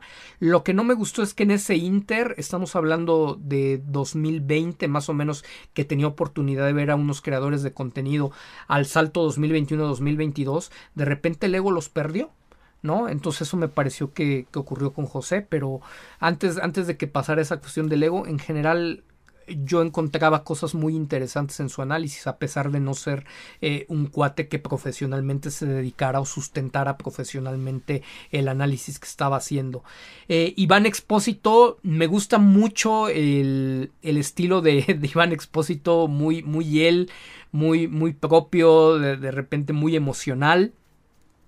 Eh, sería muy condescendiente si yo dijera que me gusta mucho nada más porque pues los materiales que yo he visto han sido información de Prime F1 o de, o de un servidor, entonces pues obviamente eso, eso ha hecho que me gusten más, ¿no? Pero no sería objetivo de, de mi parte. Lo que he visto me, me ha agradado, pero no, no, no, he visto más y pues no, no, no, podría decir yo que entonces nada más porque aparece nuestra información ya es, es, es un canal imperdible. Y pues de ahí, de ahí en otros que son medio conocidos, pues a mí hay varios que me parecen muy, muy patéticos algunos que ya he comentado también que me parecen peligrosos en la, en la retórica de, alimentar desde fuera, donde no se tiene un riesgo, desde fuera alimentar el odio y la ira de, de los mexicanos, eso me parece muy, muy peligroso y muy irresponsable, pero pues obviamente de personas que no son profesionales y que a lo que están aspirando es a monetizar, pues es normal, si ven que eso les está dejando dinero y si ven que eso engancha, pues vende, vende más eh, la TV Notas en México que la revista de National Geographic, ¿no? Entonces, pues nuevamente por eso entendemos un, fenómeno como tal. Así que más menos de los que me vienen a la mente, yo entiendo que ahora hay cualquier cantidad de, de canales, entonces la verdad es que ya ni me, ni me, ni me detengo, la mayoría de ellos son clickbait, o sea, llego a ver las miniaturas en ocasiones y dices, híjoles, es patético. Hace dos años podíamos llegar aquí y desmentir, ¿se acuerdan? Eh, los, que, los que tienen más tiempo llegábamos, oigan, es que están diciendo en YouTube o están diciendo en Internet o tal medio está diciendo tal cosa y eso es mentira porque la nota original viene de tal fuente y porque lo dice, ya se volvió imposible, ya, ya, ya, ya nos rebasó, o sea, se, se multiplicó de una forma increíble eh, la cantidad de creadores de contenido y lo peor de todo, o sea, la manera en que se vuelven virales, en que muchos, que yo espero que no sean de ustedes, sino de los que no están aquí, eh, los consumen. O sea, nosotros estamos batallando en llegar a, a 20 mil seguidores. Yo creo que ya para, ya vamos para tres años, cuando de repente otros canales haciendo amarillismo y haciendo énfasis como si fueran muy valientes y como si estuvieran señalando lo que otros no señalan, este pues pueden superar los 100 mil en unos cuantos meses, pero no es nuestra fórmula. Nosotros seguimos apostando a tener poco público, pero mucha calidad. ¿Quién va a poder, quién alcanza a ver esa calidad? Solamente los que entienden, los que abren, abren, la mente y en muchos, en muchos casos gente que tiene un poco más de preparación, ¿no? Que el aficionado de sillón promedio o, o que el jovencito que, que a partir de que empezó a ver Netflix te empieza a descalificar porque ni siquiera ha vivido lo suficiente para lo que es entender eh, el ser un profesional, el estudiar y el poder dar una perspectiva distinta de las cosas, ¿no? Entonces, más o menos por ahí, espero, yo sé que a lo mejor no respondió al 100% la pregunta, pero espero que haya sido un poco de, utilidad. Dice, a ver, Dice The Watcher, yo el primer canal que seguí en YouTube es el de Racing Team y el segundo creo que fue este, de ese canal, bueno, que, que también no, nos quieren mucho desde que les dijimos no, porque eran unos que hacían amarillismo, pero bueno, pues ya, ya no. Dice, ¿qué opinas de los canales Racing Team y Geeks sobre Ruedas? Racing Team en su momento le dijimos no por, por amarillista y por mala leche, y Geeks sobre Ruedas fue el lugar donde nosotros inclusive aparecimos por primera vez, eh, teníamos mucha estima por Germán y después perdió el piso y, y, creyó que nuestra profesión se podía volver un circo, entonces también le dijimos bye. Eh, dice Gustavo Estrada, buenas noches, los percepcionistas estamos muy satisfechos de escucharte, saludos a todos, vamos Checo, gracias, gracias querido Gus. Dice Ibérica, recuerdo un tuit donde nos pusieron los escucho y parece que escucho a Tello y es que somos percepcionistas, eso mi querido, mi querido Freddy. Dice... Ah, bueno. Dice Cindy Saldívar, me parece que Rick's Speed es una buena opción. La semana pasada me salió un video muy antiguo donde tú y él platicaban y concordaban mucho. Fíjate que, que sí, me, me, gustaba mucho también Rix como, como aficionado, lo que hacía. Obviamente yo ahí no, o sea, no es, no es como el... A ver, no es que yo quiera ponerme en la posición del emperador romano y yo doy el pulgar arriba o doy el pulgar abajo, sería demasiado arrogante, sería muy soberbio. Obviamente me están haciendo favor de preguntarme mi opinión, como, como un eh, profesional en el manejo de medios, manejo de la información, pues vas viendo las evoluciones, tienes que ir viendo cómo evolucionan las cosas. Rix empezó yo creo que del, del, corazón, inclusive creo que empezó tratando de vender playeras sublimadas, ¿no? De, de Checo Pérez aprovechando el espacio, pero pues obviamente eh, que fuera un lugar de encuentro para aficionados de, de, Sergio, me gustaban mucho sus opiniones. Después creo que uno de los problemas que surgen en la plataforma de YouTube es que encuentran eh, la monetización muy atractiva a mí, a mí esa parte, como afortunadamente mi profesión es otra, pues no necesito estar sacando un video diario, ni dos, mucho menos dos o mucho menos tres. Y si viene el parón de, de, primavera porque cancelaron China, pues podemos estar desaparecidos varias semanas. No es de, no es de lo que yo vivo. ¿No? Entonces el problema con los otros creadores de contenido es que se encuentran el dinero en la monetización y de repente empiezan a bajar la calidad del contenido. Y es tanta nuestra ansiedad de consumo, somos un público tan consumista, principalmente en México, pero Latinoamérica en general, somos un público tan consumista, pues que empezamos a buscar versiones y empezamos a ver quién dijo otra cosa y si alguien puso un buen título de clickbait, le entramos y como tampoco tenemos tantas herramientas de comprobación, pues empezamos a dar por hecho muchas cosas o se nos hacen interesantes, les empezamos a dejar dinero y conforme les dejamos más dinero, más basura nos, nos avienta, ¿no? Entonces se vuelve un círculo vicioso y eso es lo que ha llevado a que haya tanta creación de contenido, tanto bait y tanta mentira. Y luego por ahí lo que, lo que nos menciona este Fer Valdés, ¿no? O sea, ese canal que pintaba para que podía empezar bien, eh, jugando con la base de información de percepción pública, pero después él dice cómo le tira Red Bull a Max y a Marco, pues lo único que haces es disfrutar de toda la ira, de todo, de todo el coraje. Obviamente, pues él la monetiza, ¿no? Él la capitaliza, se da cuenta que hay ese odio, ese desprecio en este lugar y pues obviamente le tira a, esa, a esas emociones, sin importar que, que México desafortunadamente tiene unas tasas de violencia muy importantes en, en, este punto y que se está alimentando, se están alimentando sentimientos que uno sin darse cuenta de repente terminas proyectando en otras situaciones que son fuera de la Fórmula 1. Eso como comunicador tienes que ser muy profesional y muy responsable. Cuando no tienes escrúpulos dices, pues si eso me deja, eso les doy. Él está desde España y le vale, perdón, lo tengo que decir, le vale madres como, como deshaga al mexicano al final no es su culpa, es la culpa del mexicano que, que con base en el odio que, que, tiene hacia Red Bull, hacia Max o hacia Helmut, le compra todo lo que le dice. Pues él está ganando, le debe estar yendo muy bien y en pocos meses debe de estar cambiando su vida, ¿no? Este, digo, qué bueno sería mientras haya escrúpulo, pero no lo hay y por eso ha sido la crítica tan fuerte y pues obviamente mucha gente cuando hago esta crítica desde mi profesión de, de manejo de medios, de análisis de contenido, pues se me va encima porque dice, ¿cómo? Si yo veo TV Notas, ¿cómo atacas TV Notas si es la, la revista que te dice la verdad que, que los demás no te dicen? Pues lo mismo está pasando con ese canal, ¿no? Entonces, bueno, cosas, cosas por el estilo. Janet García, lo bueno que era leve el directo. Gracias, tío. Un abrazo. Es tu culpa, Janet.